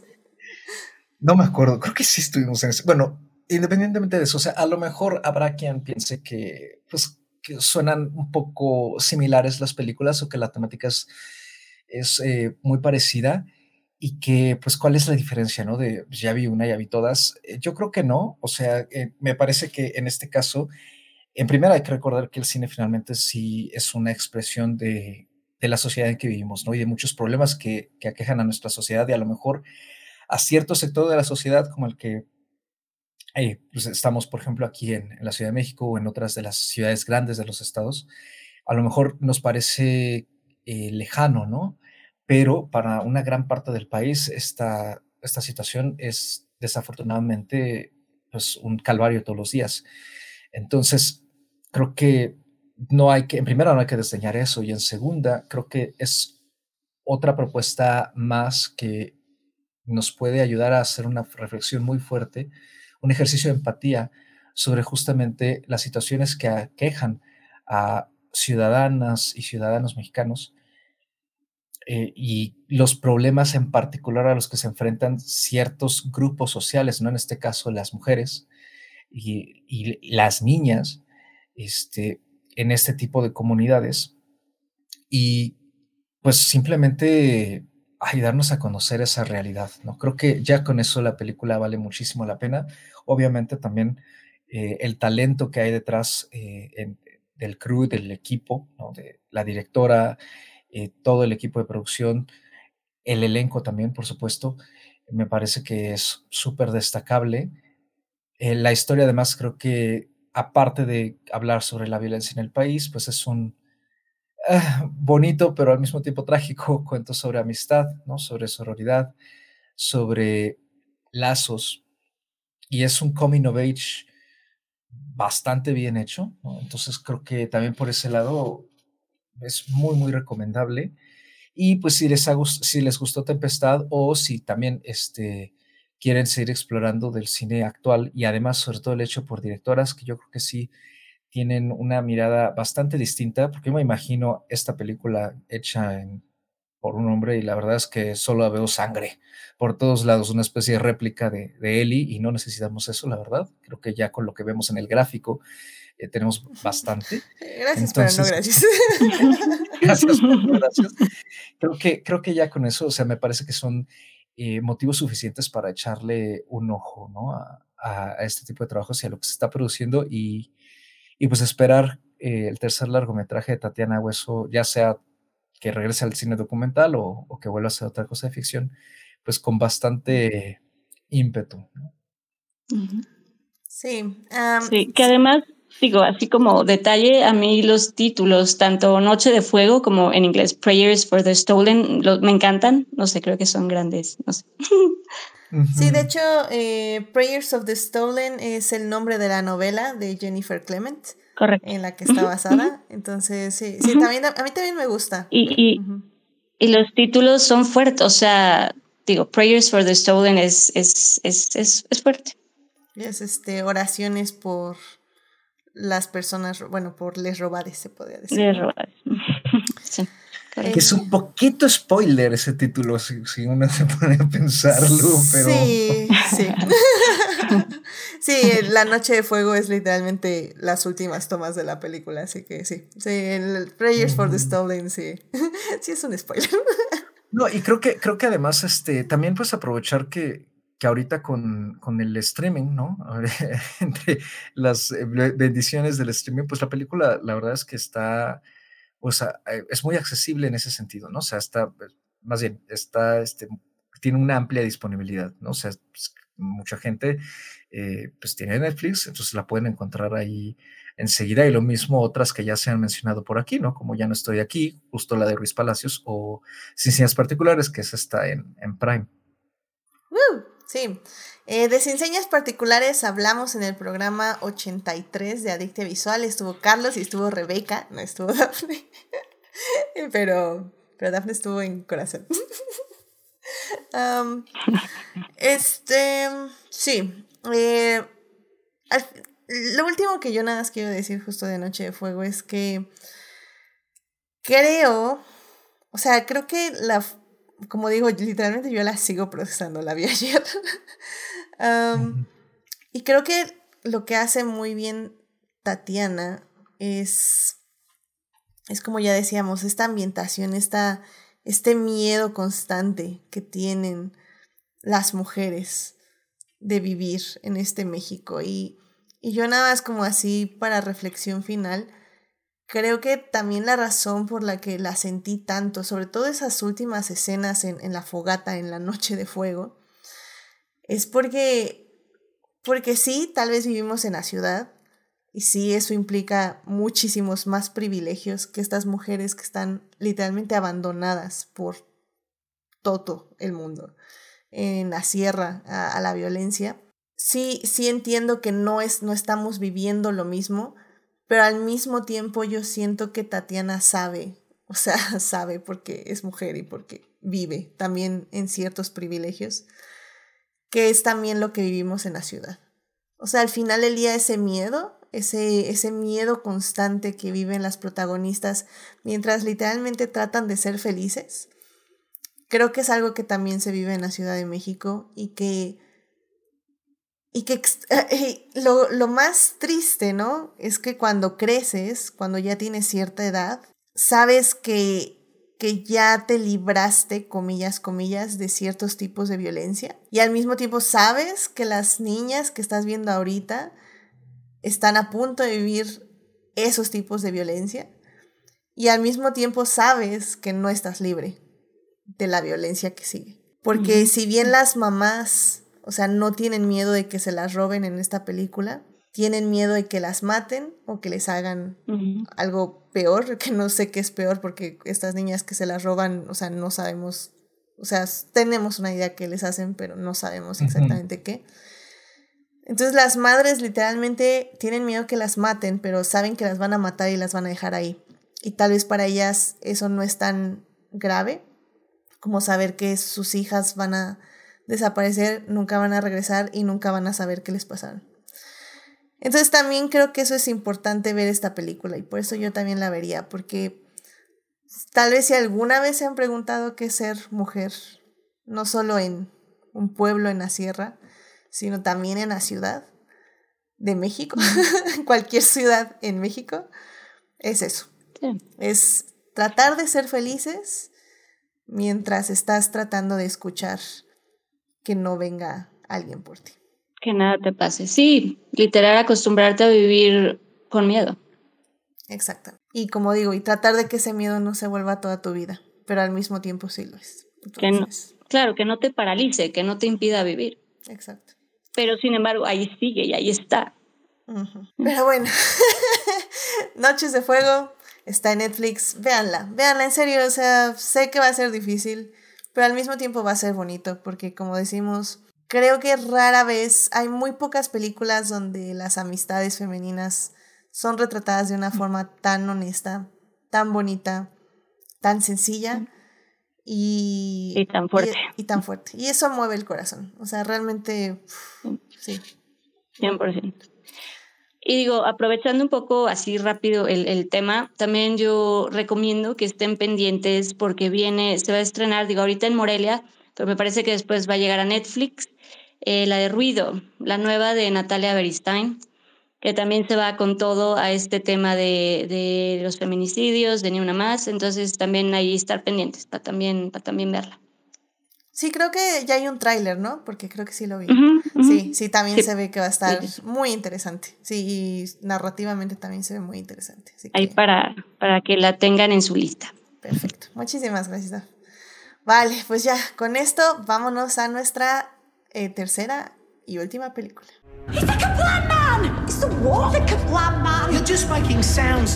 Muy bien, ya estamos aquí en la tercera parte del programa. en esta ocasión estamos hablando de cine mexicano. En la primera parte hablamos de una película de policías que pueden ver en Netflix. En la segunda parte hablamos de Noche de Fuego que también pueden ver en Netflix. Y en, este, en esta tercera parte vamos a hablar de la película El hoyo en la cerca esta película se acaba de estrenar hace un par de meses, estuvo en cines, si no es que hace un mes estuvo en cines, y ahorita pueden rentarla en Casa Caníbal por 35 pesitos. Eh, la película está dirigida por el director eh, Joaquín del Paso, a quien tal vez conozcan, que lo más seguro es que no. pues digo, no, no dudo de sus conocimientos, querido público, pero pues es que sí fue una peli que vi yo y porque la hice, bueno, porque participé en ella, pero este, fue maquinaria panamericana que en su momento yo la estuve uh. patrocinando hecho y derecha porque me encantó, es una peli que me encantó, me encantó. Es una gran película. Es una gran película. Aparte fue como me identifiqué. es muy, muy buena. Eh. Digo, para quien no sepa, maquinaria es literalmente una fábrica de esas viejísimas con gente que ha trabajado ahí 50 años y que un buen día se les muere el dueño y pues descubren que la fábrica ya estaba en... un buen día se les muere y descubren que la fábrica ya estaba en bancarrota. Entonces literalmente pues como nadie puede pagarles ya nada, ya nada servía, todo el mundo ahí trabajaba nada más por trabajar. Este, pues ya eh, se pierden todo el rumbo de su vida y, y eso es lo que vemos en la película. Entonces está muy padre. Pero bueno, en esta ocasión Joaquín del Paso nos trae una nueva película. Em, es una película de ficción que básicamente nos narra eh, unos niños de clase alta, hijos de políticos, bla, bla, bla, bla. Eh, llegan como a este tipo de campamento organizado por su escuela, que es una escuela extremadamente religiosa, donde básicamente los van a convertir de niños a hombres, como, como se dice en estos círculos misóginos existentes.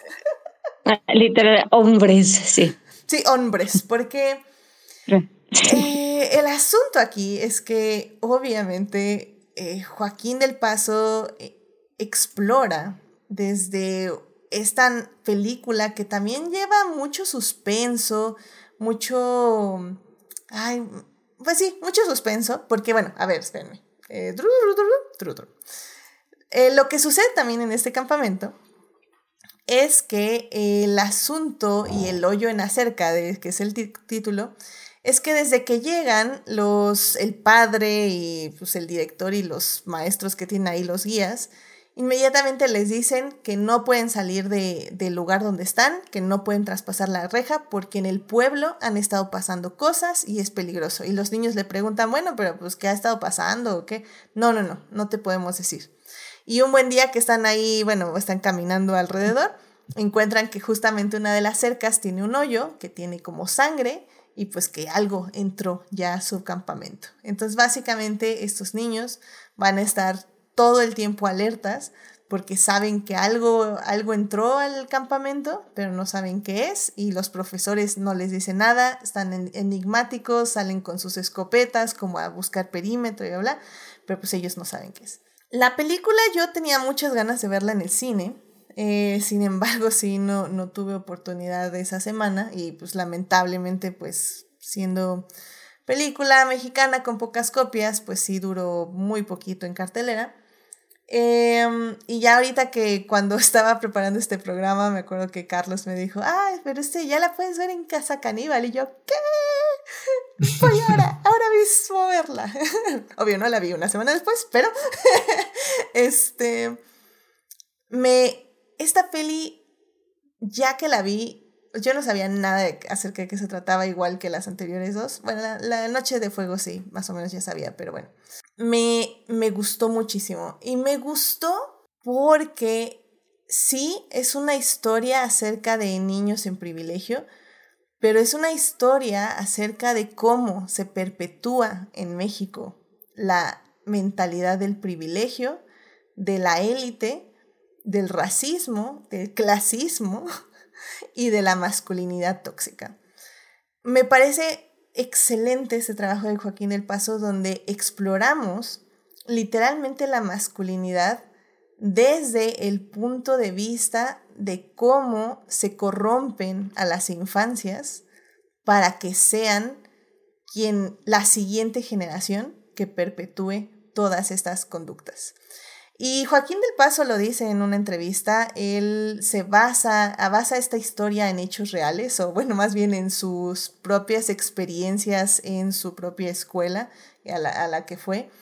Y, y pues increíble 10 de 10, o sea, me encanta que tomen justamente este tipo de experiencias y las conviertan en algo más, en una eh, reflexión Además de que, como ya decía en la anterior parte, eh, la mayoría del cast aquí no son actores eh, per se, o sea, que tengan como una gran filmografía. Sí, hay niños y eh, adultos que sí ya tienen bastante experiencia, pero la verdad es que la mayoría, él mismo lo dice, no tienen muchísima experiencia, es su primer trabajo y hace un excelente trabajo. O sea, yo no me imagino tener unos, quedan como 20 chamacos ahí en un rodaje por un mes. O sea, Dios santísimo, no, no, no. Yo ahí sí, yo ahí sí la pierdo. Sí, no, y además, digo, hablando desde un poquito del lado de producción, es muy delicado, ¿no? Trabajar con, niños porque es otro nivel de responsabilidad el que hay en una producción con niñas. Eh, porque pues sí, están a tu cargo de alguna manera y pues sí tienes que estar pendiente de que nada pase y pues son niñas, ¿verdad? Y se atrabancan y juegan y hacen y, es, es, una cosa muy intensa. No, no, lo peor, no, y además, no son niñas, son adolescentes. No, y además, no, bueno, sí, no, es una cosa. También, este, pues digo, aunque ya no sean tan pequeños, peques, ¿no? este, tienen que, este, pues digamos que no aguantan igual, ¿no?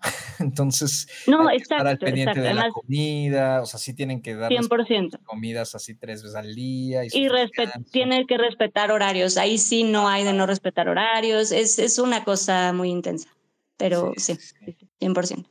No, sí, y, y digo, la película a mi parecer tal vez es la menos perfecta de estas tres, por decirlo de alguna forma.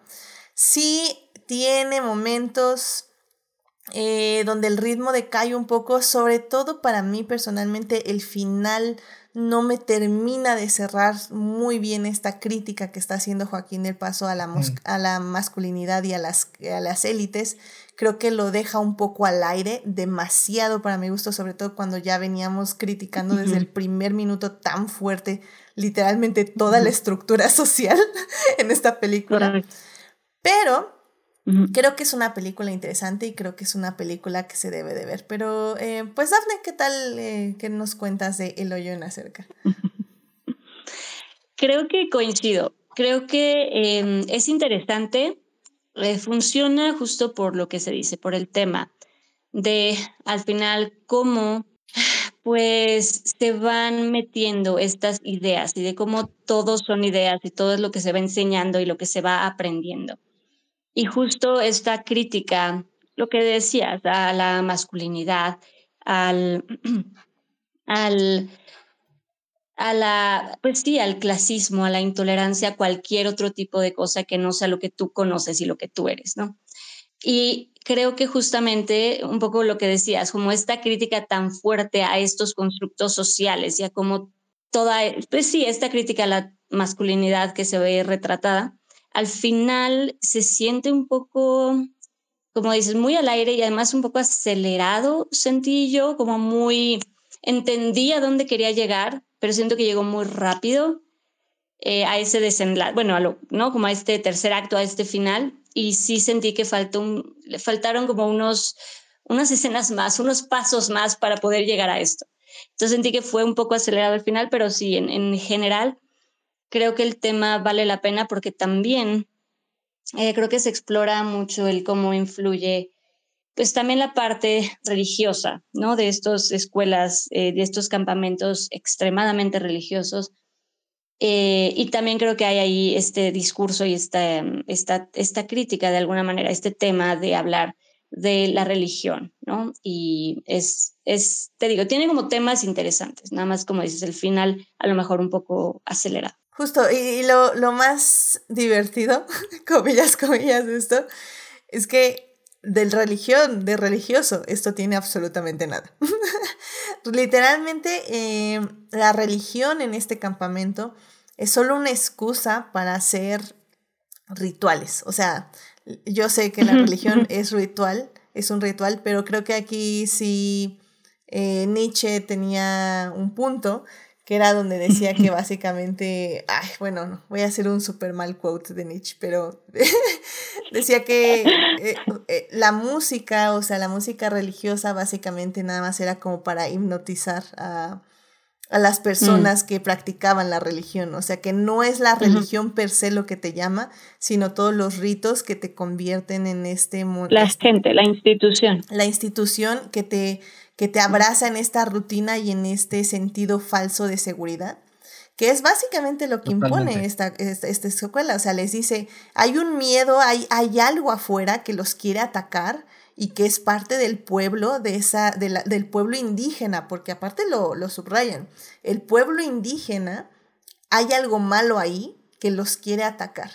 ¿Y qué es seguro? Nosotros, aquí rezando, aquí nuestro círculo, aquí las actividades que hacemos, esto es lo seguro, no allá afuera con estas personas que las quieren atacar.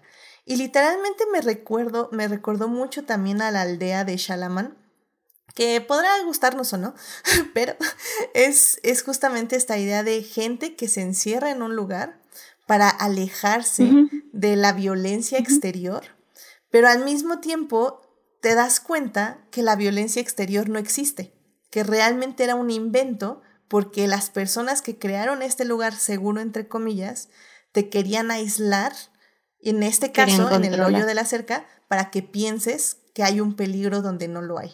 Y eso es lo que dices, está muy cañón todo esto.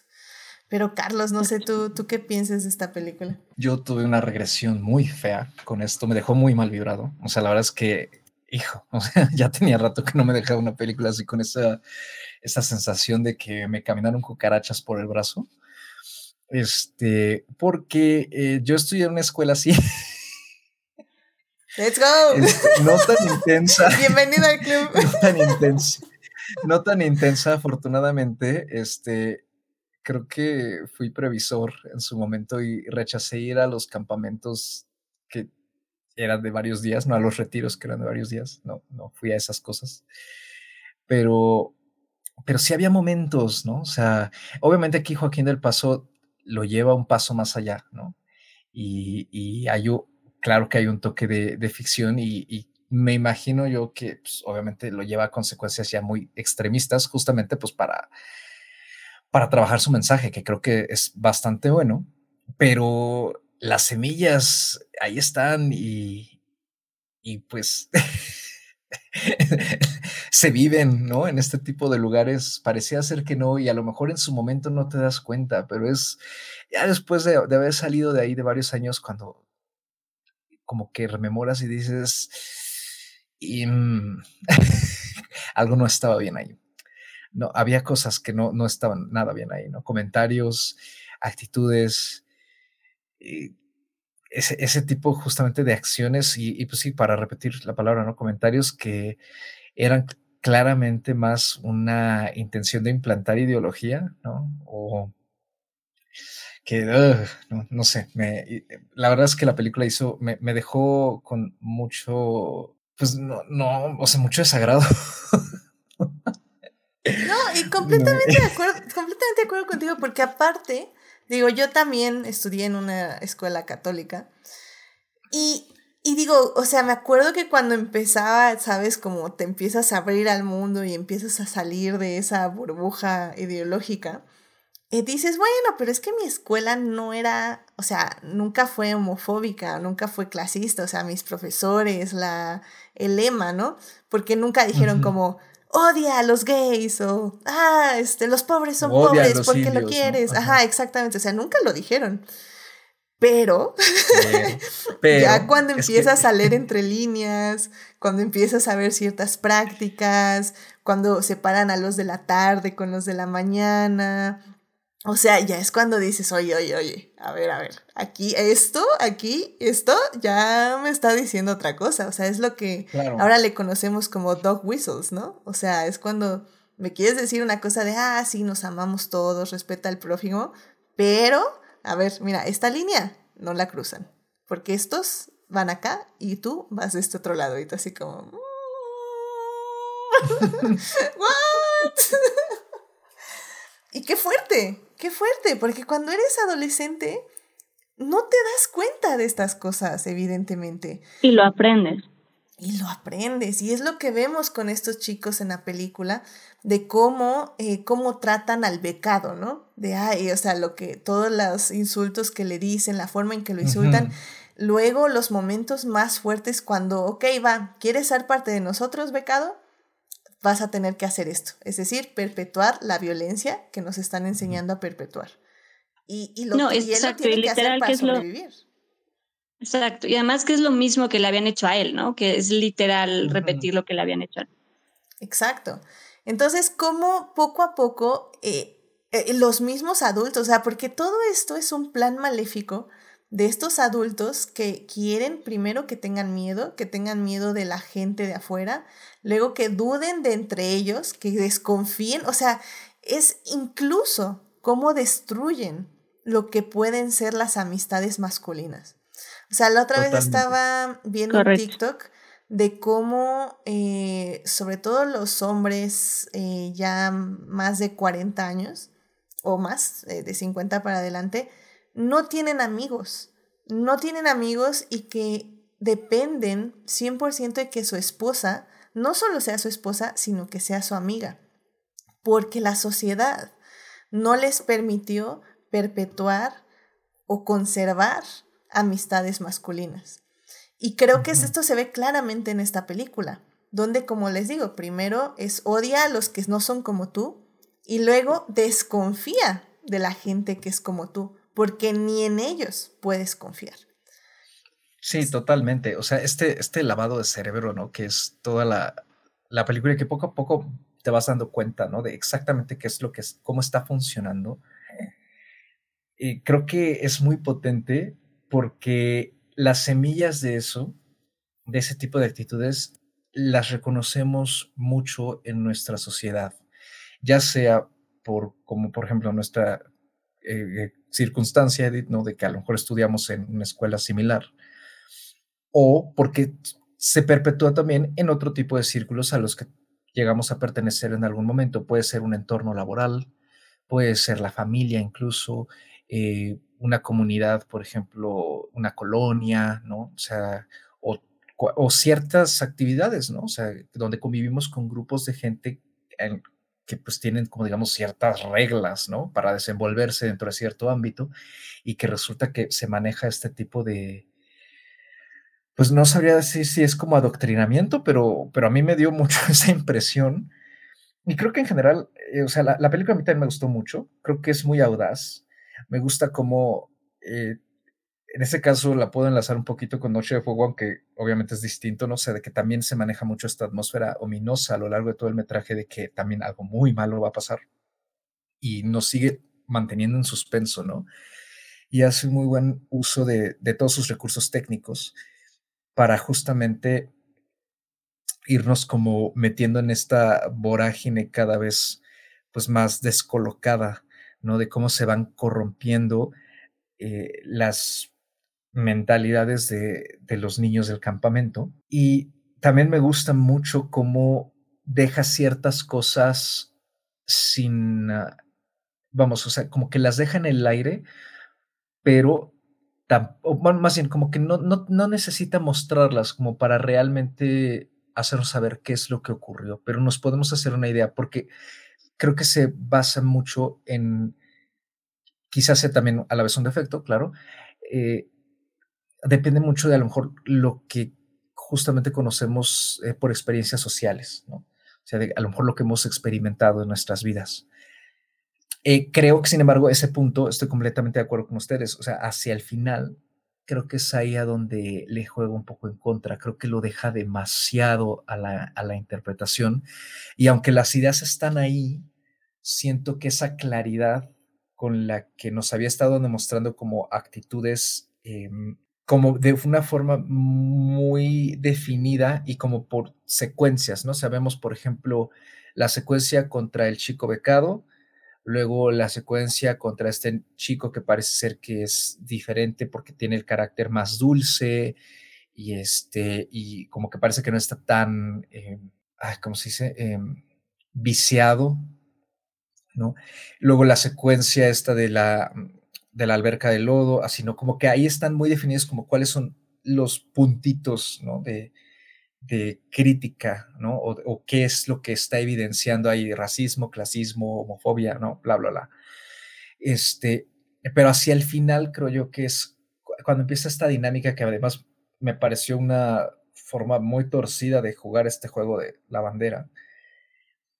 Creo que ahí es donde entre que el juego no se nos explica tanto, eh, todo ocurre también como ya en la noche, hay mucho ruido, hay muchos personajes, estamos tratando todavía de captar exactamente cuál es la dinámica del juego y se va desenvolviendo más y más. Aparte tenemos esta otra subtrama de este chico eh, que, tiene, que está pues, en muletas, ¿no?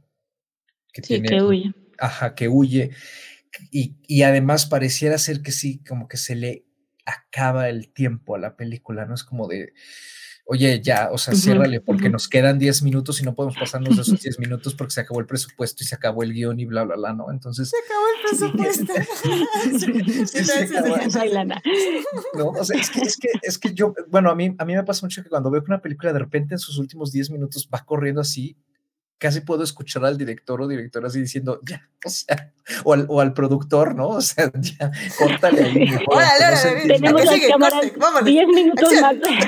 Sí, sí, sí, porque sí se siente mucho eso, que había más que contar, pero que por algún motivo extraño se, se comprimió ahí en lo de 20 minutos en 5, ¿no? Entonces, eh, yo sí sentí eso con, con esta, y la verdad es que creo que a lo mejor con un segundo visionado mejora, pero sí creo que eh, más, más que no deja las cosas en claro, que lo deja mucho la interpretación de la audiencia, creo que más bien desorienta. Y esa desorientación entonces puede causar, tener diferentes efectos, como lo es quizá no haberle entendido del todo, quizá no saber eh, con claridad qué es lo que debimos de habernos dado cuenta, quedan muchas incógnitas y creo que quizá hasta incluso pierde un poquito de ese poco tiempo que tiene con poner eh, una, esta secuencia final de como todo el mundo ahí en esta especie de, misa solemne, que no sabemos ni por qué es la misa solemne, este, quizá pierde demasiado tiempo, por ejemplo, mostrándonos las caras, ¿no? no, a mí me parece que ya no es necesario, eh, pero de todas maneras creo que la idea en general sí se logra transmitir bastante bien a lo largo de la película. Y a mí en particular una, una eh, que me gustó mucho eh, aparte de las que ya han comentado ustedes, es este comentario que les hace, eh, pues este, el que me pareció el peor maestro de todos, no todos son nefastos, pero el, el, que era como este señor que, a mí me recordó muchísimo a ciertos políticos de aquí de la Ciudad de México, a cierto senador, este, de que hay que, hay que proteger, primero hay que cuidarse a uno mismo y a lo mucho cuidar a los amigos, ¿no?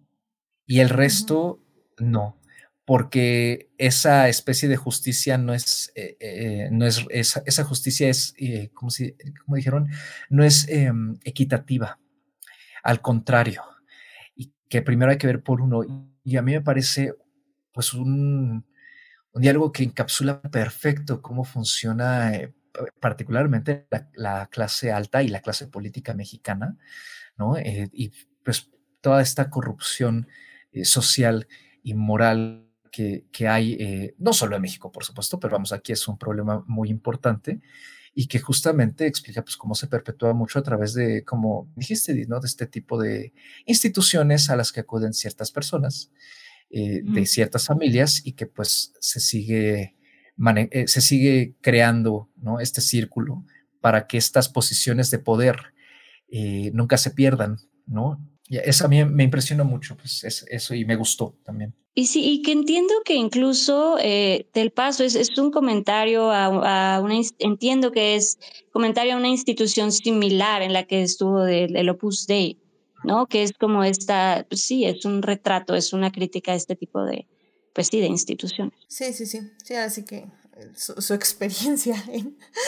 y, y creo que, creo que, creo que eso es lo que eh, decías justo de que hay una, que podemos hacer un, tranquilamente una comparación con Noche de Fuego, ¿no? De cómo vivimos la violencia.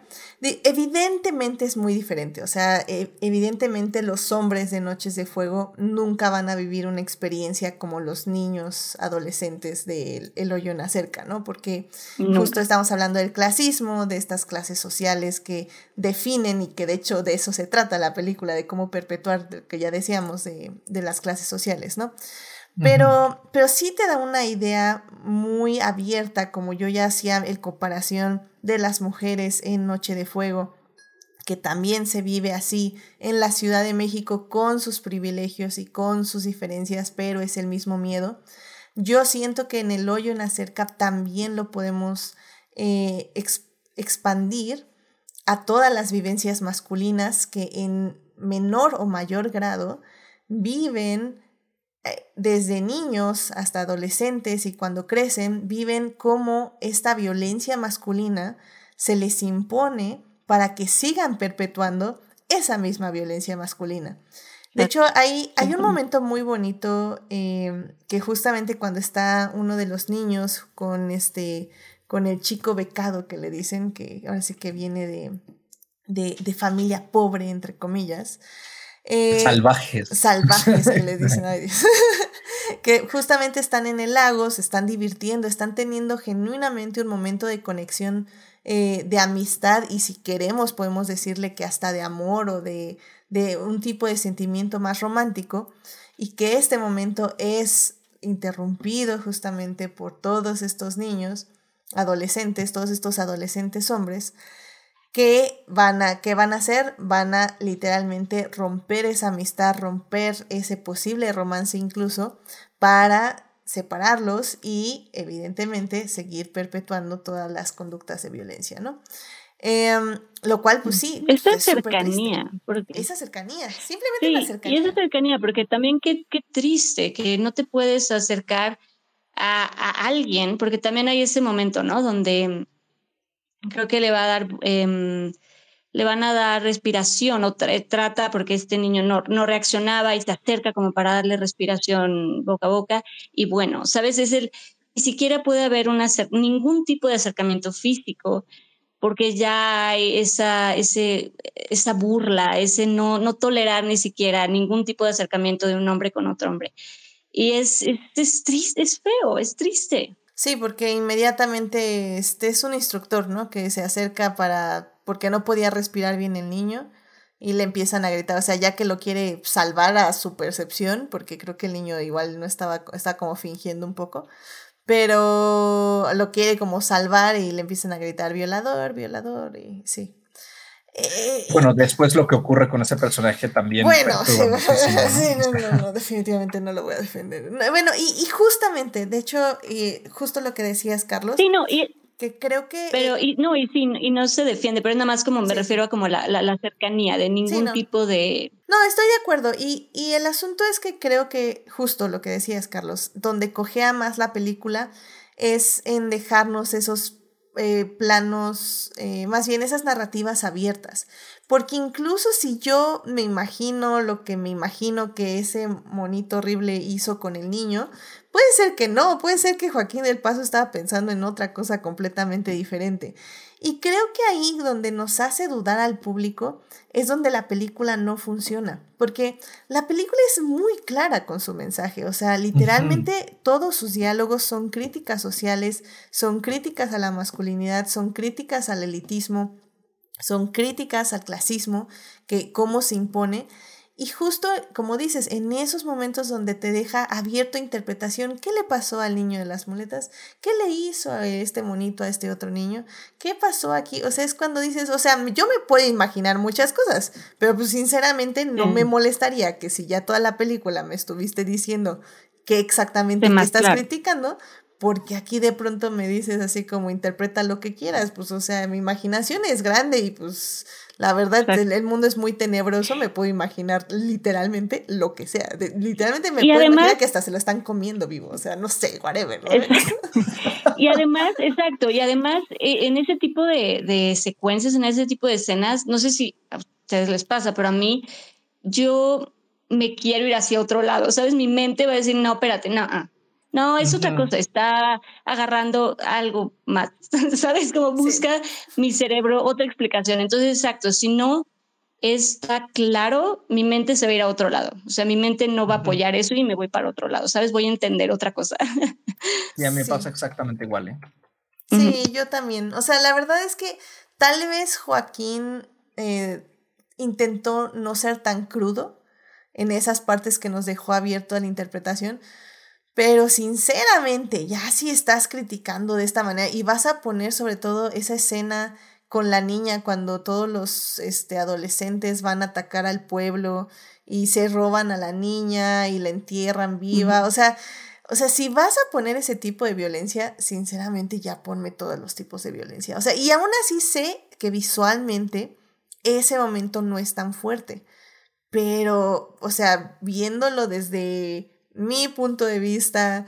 Eh, si hubiera visto Noches de Fuego antes, yo creo que yo me ponía a llorar en esa parte. O sea, no, eh, al final del día creo que eh, en su afán de no ser tan violento visual, pecó de no, no poner violencia visual. O sea, no sé, o sea, es que es, una contradicción, ¿no? Porque decimos que ya no queremos directores, que directores toquen estos temas porque ponen demasiada violencia y ahora pido que Joaquín del Paso ponga violencia, entonces es como... No, es que sabes que a mí, yo lo que creo es, no es tanto que yo quiera ver la violencia, nada más quiero que se entienda. Ah, o sea, quiero que sea claro lo que sucedió, no necesariamente que lo vea, pero sí necesito entender qué pasó. Digo, es para mí. Sí, porque yo creo que hay, a, mí me, a mí lo que me transmitió mucho y al final fue duda, pero no duda de, ay, a ver qué pasó. No, no, no, sino de que para mí el director dudó. dudó en qué poner, cómo ponerlo. Y entonces en esa duda, la transmisión de lo que él plantea, independientemente de, de que pueda, cada, cada persona lo puede interpretar ligeramente distinto, el, digamos, el núcleo de, esa, de ese de eso que él quiere transmitir, no queda claro porque él dudó al ponerlo. Entonces, nos deja con esa desorientación de, em, o sea, ¿qué pasó aquí, no? Porque incluso puede ser que en efecto a lo mejor no pasó nada, ¿no? Entonces se pierde muchísimo la fuerza. Ajá, y, y, se pierde muchísimo la fuerza de lo que acabamos de ver, porque nos está manejando como que todo es muy contundente y de repente al final ya no hay contundencia, ¿no? Y la contundencia que hay es aparente, entonces como de a qué estás jugando, ¿no? O sea, ¿dónde está la, la, eh, o sea, no confiabas en tu, en tu historia, no confiabas en tu mensaje? ¿O por qué de repente, pues parece ser no eres claro. Ah, exactamente. Entonces, eh, esa duda, más que eh, para mí ya no es este ambigüedad narrativa de, ay, este, pues para que no sepan si, si se murió o no se murió. No, no, no. Es que ya no supo qué ponerlo, no, no, no confió en cómo lo estaba haciendo. Y creo que Joaquín sabía cómo hacerlo, o sea, y regresando justo al momento de la niña, uh, digo, es, hay un momento con una roca, este, tal vez no vamos a ser tan explícitos en qué pasa para que, por si la quieren ver, em, pero creo que ese, por ejemplo, ese momento es muy violento en naturaleza, pero no es violento en imagen, o sea, justamente Joaquín lo detiene, en el momento que quiere detenerlo. Y, e, y funciona. Y ese momento me parece que está muy bien. Creo que si hubiera tenido la misma aproximación tanto con el niño de las muletas eh, y en la escena de los conejos y en el final, creo que estaríamos hablando de otras críticas a la película, porque realmente hubiera funcionado mucho mejor. Sí, coincido. Totalmente. Pero bueno, pues este, eh, pues Carlos, una conclusión ya de esta película, eh, ¿la tiene que ver el público? Yo creo que sí. Eh, o sea, a pesar de que parecía ser que aquí acabamos de comentar más fallas que aciertos y más comparado con lo que hemos dicho de las dos películas anteriores, creo que aún así la película vale mucho la pena. Porque creo que en primera sí noto cierta evolución de maquinaria para acá. Este, aunque para mí, ahora que me acuerdo, esta maquinaria también cogió como de lo mismo, ¿no? Un poquito, o sea, para mí justamente la, parte más débil de maquinaria es, es como sus últimos 20 minutos. Y, este, y aunque aquí pasa algo similar, creo que la potencia visual que Del Paso maneja está mucho más clara. Confía bastante en el medio, al menos durante buena parte del metraje. Y creo que todo lo que nos busca transmitir, sobre todo en cuanto a atmósfera, es, está muy bien logrado. Me gusta mucho eso la película funciona muy bien incluso como cuento de horror, ¿no? Y sí hay algunas secuencias que pues sí, eh, creo que, creo que sí consiguen sacar cierta, cierto trauma, ¿no? O, o, ciertas reminiscencias de a lo mejor no cosas por las que las personas hayan o hayamos pasado, pero que a lo mejor a mí me recordaron, por ejemplo, este, ciertas situaciones que de haber sido, haberse, digamos, em, descontrolado más, podrían haber terminado en algo que era indicios como lo que nos muestra él en la película. Ese tipo de acoso, por ejemplo, ese tipo de echársele encima a alguien y, y agredir eh, verbalmente y que ya es muy fácil de repente ya lanzarse a, la agresión física, ¿no? Y como que ver todo ese tipo de, secuencias y se sienten muy reales, quizá por, por ese tipo de vivencias que a lo mejor hay muchas personas que, las tenemos por haber estudiado en este tipo de, escuelas y si no, como dije, ¿no? A lo mejor de alguna forma estar este, involucrados en algún tipo de círculo en el que se perpetúan ideologías, si no similares, pero al menos adoctrinamientos como con esa misma intención, ¿no? Eh, por otro lado, creo que cinematográficamente eh, vale mucho la pena. A mí también me recordó y quería comentarlo un poquito más antes, pero no, no, había, no había podido enlazarlo. A mí me recordó incluso a, esta pues, película legendarísima de, del cine mexicano que es Canoa de Casals del 76, porque creo que se basa mucho en, como que busca recuperar un poquito del espíritu de horror y de verdadera pesadilla que, que nos muestra esa, esa película aquí, ¿no? Creo que sí hay un poquito de esa influencia y me gusta entonces que, que haya eso, porque Del Paso confía en nuestro cine, en lo que ya ha habido antes, ¿no? Y, y, pues busca utilizarlo para potenciar lo que él está proponiendo. Entonces, eso me gusta.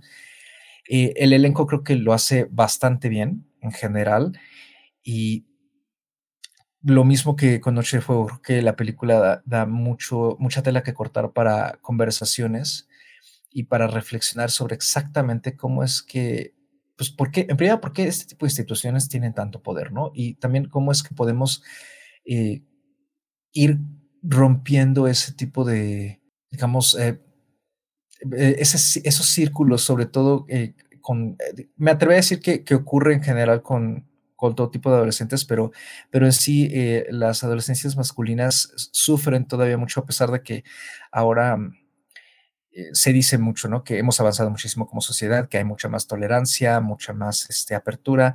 Eh, a mí, por cosas que yo leo, cosas que yo veo, cosas de las que me entero, a mí a veces me da la impresión que, que pues a lo mejor sí hay avance, ¿no? Y qué bueno que lo hay, pero que al mismo tiempo siempre hay como dos pies yéndose hacia atrás, ¿no? Entonces, este, creo que sirve mucho eh, exponernos a este tipo de, historias y, ver em, estas violencias, digamos, así para poder eh, desmenuzarlas y reflexionarlas y ver de qué forma podemos cortar esos, eh, esos ciclos.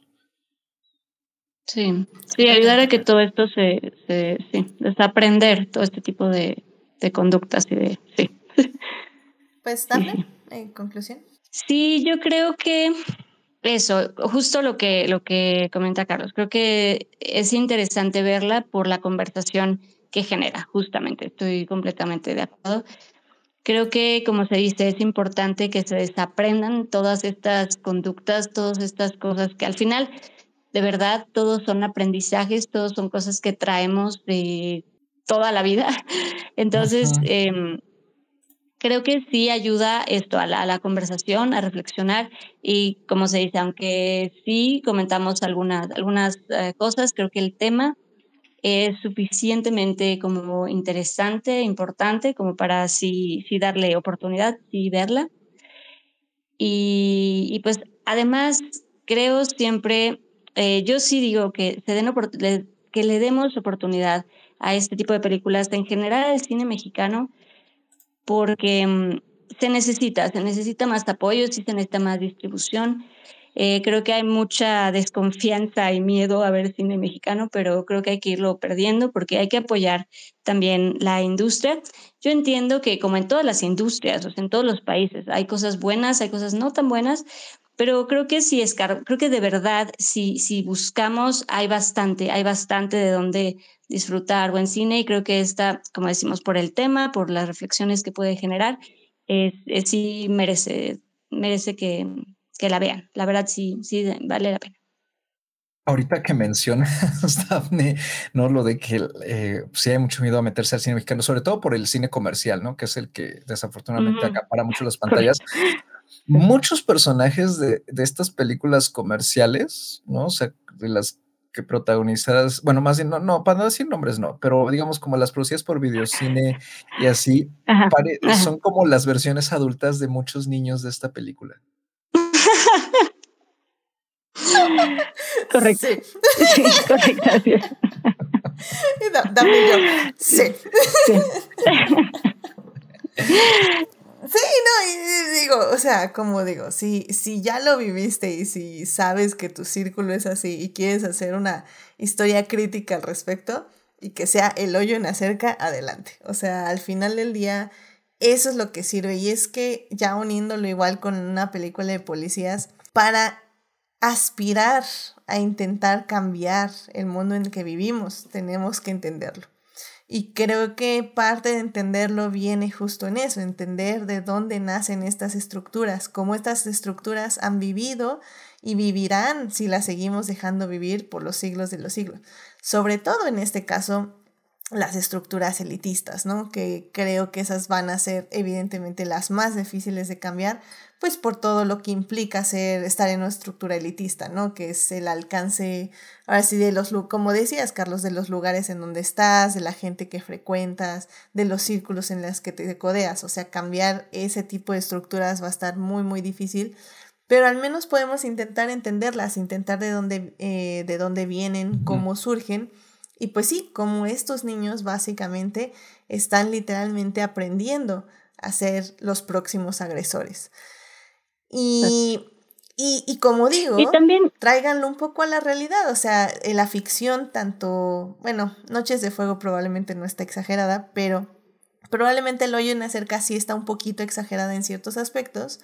Pero pues tráiganlos a su realidad, a su vivencia y van a ver que también este tipo de conductas están también en nuestras vidas diarias y que tenemos que aprender a distinguir esas conductas y aprender a erradicarlas. Sí, totalmente. Sí, no, exactamente. Y generar, sobre todo respeto, ¿no? Entender que al final todos somos humanos y, y, respeto, ¿no? Como, o sea, creo que eso es, creo que eso es lo más importante, entender que al final, como decimos, eh, estos niños em, van a ser los siguientes agresores porque de algún lado lo están aprendiendo. Y es exactamente, es ir cambiando esto, es ir generando, como digo yo, eh, de, verdad respeto para ir de verdad eliminando ya este tipo de enseñanzas y este tipo de conductas que de verdad hay que ir cambiando porque hay, hay que irlo quitando, hay que irlo de verdad eliminando. Completamente de acuerdo. Pues bueno, pues ya saben, este El hoyo en la cerca, esta película de Joaquín del Paso está disponible en Casa Caníbal por 35 pesos. Eh, pronto yo esperaría que alguna otra este, plataforma la compre y pues ya podemos estar ahí viéndola gratuitamente, comillas, comillas, porque nada es gratuito en esta vida. Pero, pero la verdad es que son 35 pesos, es lo que te cuesta menos que un Starbucks, entonces mucho menos, ya el Starbucks está como el doble. Entonces, este, realmente creo que pueden este, disfrutarla, creo que vale muchísimo la pena. Eh, tiene un buen ritmo, como decía Carlos, es una película que de miedo casi, de suspenso, entonces al menos, o sea, no se van a aburrir, o sea, es una película que te mantiene entretenida. Y sí, tal vez el final no sea lo mejor, pero como decimos, creo que vale mucho la pena ver el trabajo y la crítica que hace Joaquín del Paso. Y las actuaciones están muy, muy bien, la verdad, todos ahí lo hicieron excelente. Y pues ya, pues o sea, vayan a ver. Está muy buena en Casa Caníbal, 35 pesos. Pero bueno, pues ya con eso llegamos al final de este programa. Oh my god, cine mexicano. ¿Qué pasó, Dafne? Sí, y digo así como rápido, nada más, también estar pendiente, porque por ejemplo, ahorita en, en Morelia este, van a estar películas y algo que sí quiero destacar y estemos pendientes para poder ver todas estas pelis, porque 10 em, de las películas de competencia, 8 son dirigidas por mujeres. Entonces hay que verlas, hay que darle, de verdad hay que dar oportunidad y, seguir y ver, ver, darle oportunidad y de verdad ver el cine mexicano. Ya les dije, vayan a ver Huesera cuando se estrene y aplauden cuando salga mi nombre. que no lo oyeron de mí, pero se sigue haciendo esa película. Pero bueno, em, sí, no, y, como dices, Afne, ocho, ocho películas de las diez son dirigidas por mujeres y varias ya son directoras de renombre, lo cual también antes era muy difícil en el cine mexicano llegar a tu segundo largometraje, es todo un éxito, entonces me alegra mucho tanto que Tatiana como, bueno, mm. Natalia ya lleva varias, pero este Joaquín del Paso, por ejemplo, eh, ya llegaron a su segundo largometraje y eso es un logro por sí mismo. Así que felicidades. Apoyemos, apoyemos. Apoyemos el cine. No sean como yo que las tienen que ver ya que van a sacar un podcast. Hay que verlas cuando salen. yo, les juro que ya me voy a aplicar, este, porque sí, sí, a veces, a veces acumulamos estas pelis y son las que no hay que acumular. Como dice el Dafne, estas son las que hay que apoyar cuando salen, porque importa cuando salen. Entonces no sean como yo, sean como Daphne, sean como Carlos. Véanlas cuando salgan. No, yo no soy buen referencia, ¿eh? Buena eh, referencia, sean parte como Carlos. sean muy como Daphne. no, pues. Pero bueno, pues bueno, pues muchísimas gracias por venir, Carlos y Dafne, a este especial de cine mexicano. Ahora sí que se agradece mucho haber visto estas tres películas que la verdad en general me sorprendieron las tres en sus propias formas. Eh, son películas que sí tenía, como digo, haber visto en el momento en que salieron, porque eh, es lo que dicen. Y hay luego videos en TikTok, ¿no? De que dicen, es que el cine mexicano es pura porquería. Y es cuando yo y muchas personas decimos, pues, ¿qué cine mexicano estás viendo? Porque el que yo estoy viendo, uff, mis respetos, me, aplaudo, me paro de pie y aplaudo, porque son grandes películas con grandes narrativas y con muchas propuestas, no solo visuales, sino también, como decíamos, narrativas y cinematográficas. Entonces, vean más cine mexicano y porque está muy, muy padre. Carlos, muchísimas gracias por venir. ¿Dónde te puede encontrar nuestro público? Eh, me pueden encontrar en Twitter como arroba Mr. Carlos Ochoa, con 8 en dígito y una A minúscula. Hay este, dudas, comentarios, lo que sea en general de libros, cine, literatura, eh, libros, cine, música, la vida en general, eh, bienvenido bloqueado según sea el caso, y me pueden escuchar en mi podcast, eh, Plano Secuencia, donde me acompañan también mis dos siempre camaradas, Anita Escárcega y Andy Saucedo. Ahí justamente hablamos de Noche de Fuego, de ciencias particulares y de ¿Qué otra cosa acabamos de mencionar? Ah, y de una película de policías. Justamente tenemos tres programas, cada uno de cada una de estas películas. En uno de ellos estuvo, por supuesto, Edith. Les, no les revelaré en cuál. para, que, escuchen todos y así descubran exactamente en cuál está. Este, pero sí, ese, este, esos tres episodios ya tienen, eh, pues justamente uno de ellos tiene un año y los demás ah, por ahí están este, de, de, noviembre pasado. Pronto también vamos a hablar sobre El hoyo en la cerca, muy pronto y pues eh, ahí nos pueden escuchar. En, ahora sí estamos en absolutamente todas las plataformas de podcasting, ¿no? Deezer, Spotify, Apple, Listen Notes, eh, Podbean, eh, Google Music, Amazon Music, ya estamos en todos lados. Entonces, la secuencia, ahí nos pueden escuchar. Cada semana sale un, cada viernes sale un capítulo y pues comentarios como siempre son súper bienvenidos. Perfecto, muchísimas gracias Carlos. Dafne, muchas gracias por venir. ¿Dónde te puede encontrar nuestro público? A mí me pueden encontrar en Twitter y en Instagram como Daphne Bennett. me sentí como cuando, cuando están presentando a Daenerys Targaryen y a Jon Snow, que se aventan como todos los títulos de Daenerys Targaryen y luego viene, bueno, Jon Snow, el King of the North. King ya soy el rey del norte ya. Pero sí, yo estoy en, en Twitter y en Instagram. Está bien, así, así es, así es. Pero, pero pregunta quién mató a quién al final de Game of Thrones. Ah, no. Oh, pues, no, no, no, no. qué, qué agresividad. De eso no se habla, Eddie. De esa temporada no se habla, no se menciona. Ya sé, ya sé. Sí, no, no, no, no hablemos de cosas feas, definitivamente. Hablemos de cosas bonitas. Pero bueno, muchas gracias por venir, Daphne. Eh, a mí me pueden encontrar en HT Idea, donde ya saben, hablo de Hannibal, Lord Flag Minset, Reylo y Luis Hamilton, siete veces campeón del mundo. Eh, suscríbanse a Twitch para que les avise cuando estamos en vivo los lunes y nos acompañen en el chat como Saulo, que ahí pasó a saludar. Muchísimas gracias por acompañarnos. Eh, los miércoles, ya saben, estaré en el chat de YouTube a las 9 de la mañana para volver a hablar de estas tres grandes películas Muchísimas gracias a quienes nos acompañaron la semana pasada, muchísimas gracias a Marce. Asimismo, muchas gracias de todo corazón a nuestros mecenas, Adicties, Fernando, Héctor y Simena, quienes nos acompañan junto con nuestros Adictias, Juan Paulo, Melvin y Saulo, en el Patreon del programa. Así que vayan a Patreon a unirse para que sean parte más activa de este podcast. También muchas gracias a quienes nos oyen durante la semana en Heartis, Spotify, Google Podcast y en Apple Podcast. Este programa estará disponible ahí a partir del miércoles en la mañana. Saludos a Belén, Dimelsa, Jessica, Joyce, Julián, Julio, Luis, Pamela, Sebastián, Taco de Lechuga, Uriel y Vane, quienes son parte del Team Diferidos. Ya saben que si quieren más de Adicta Visual, estamos en Instagram y en Facebook. La próxima semana eh, no tengo tema. Pensé que íbamos a hablar de Cobra Kai, pero sinceramente Cobra Kai no se merece un programa ya ahorita. Está, se puso muy buena, me, me está gustando. Vamos a darle un mini adictia, evidentemente, pero yo creo que ya cuando se acabe Cobra Kai, vamos a hablar de Cobra Kai en un programa. Así que probablemente va a haber encuesta. Esténse al pendiente, la encuesta sería el jueves para que voten de jueves a viernes. Eh, uno de nuestros Patreons va a elegir esas tres películas por las que van a votar, así que van a ser un poquito más diversas que de temas, o sea, ya no va a ser por tema, va a ser lo que diga el Patreon. Así que pues vayan el jueves a votar por el programa de lunes. Pues que tengan una muy linda semana, cuídense mucho, eh, ya saben, usen cubrebocas y pues sean felices en este México cruel pero surrealista y a la vez hermoso. Eso somos todos. Somos todo eso, todas las contradicciones y todas las virtudes y todos los efectos. Así que celebren mucho esta semana también.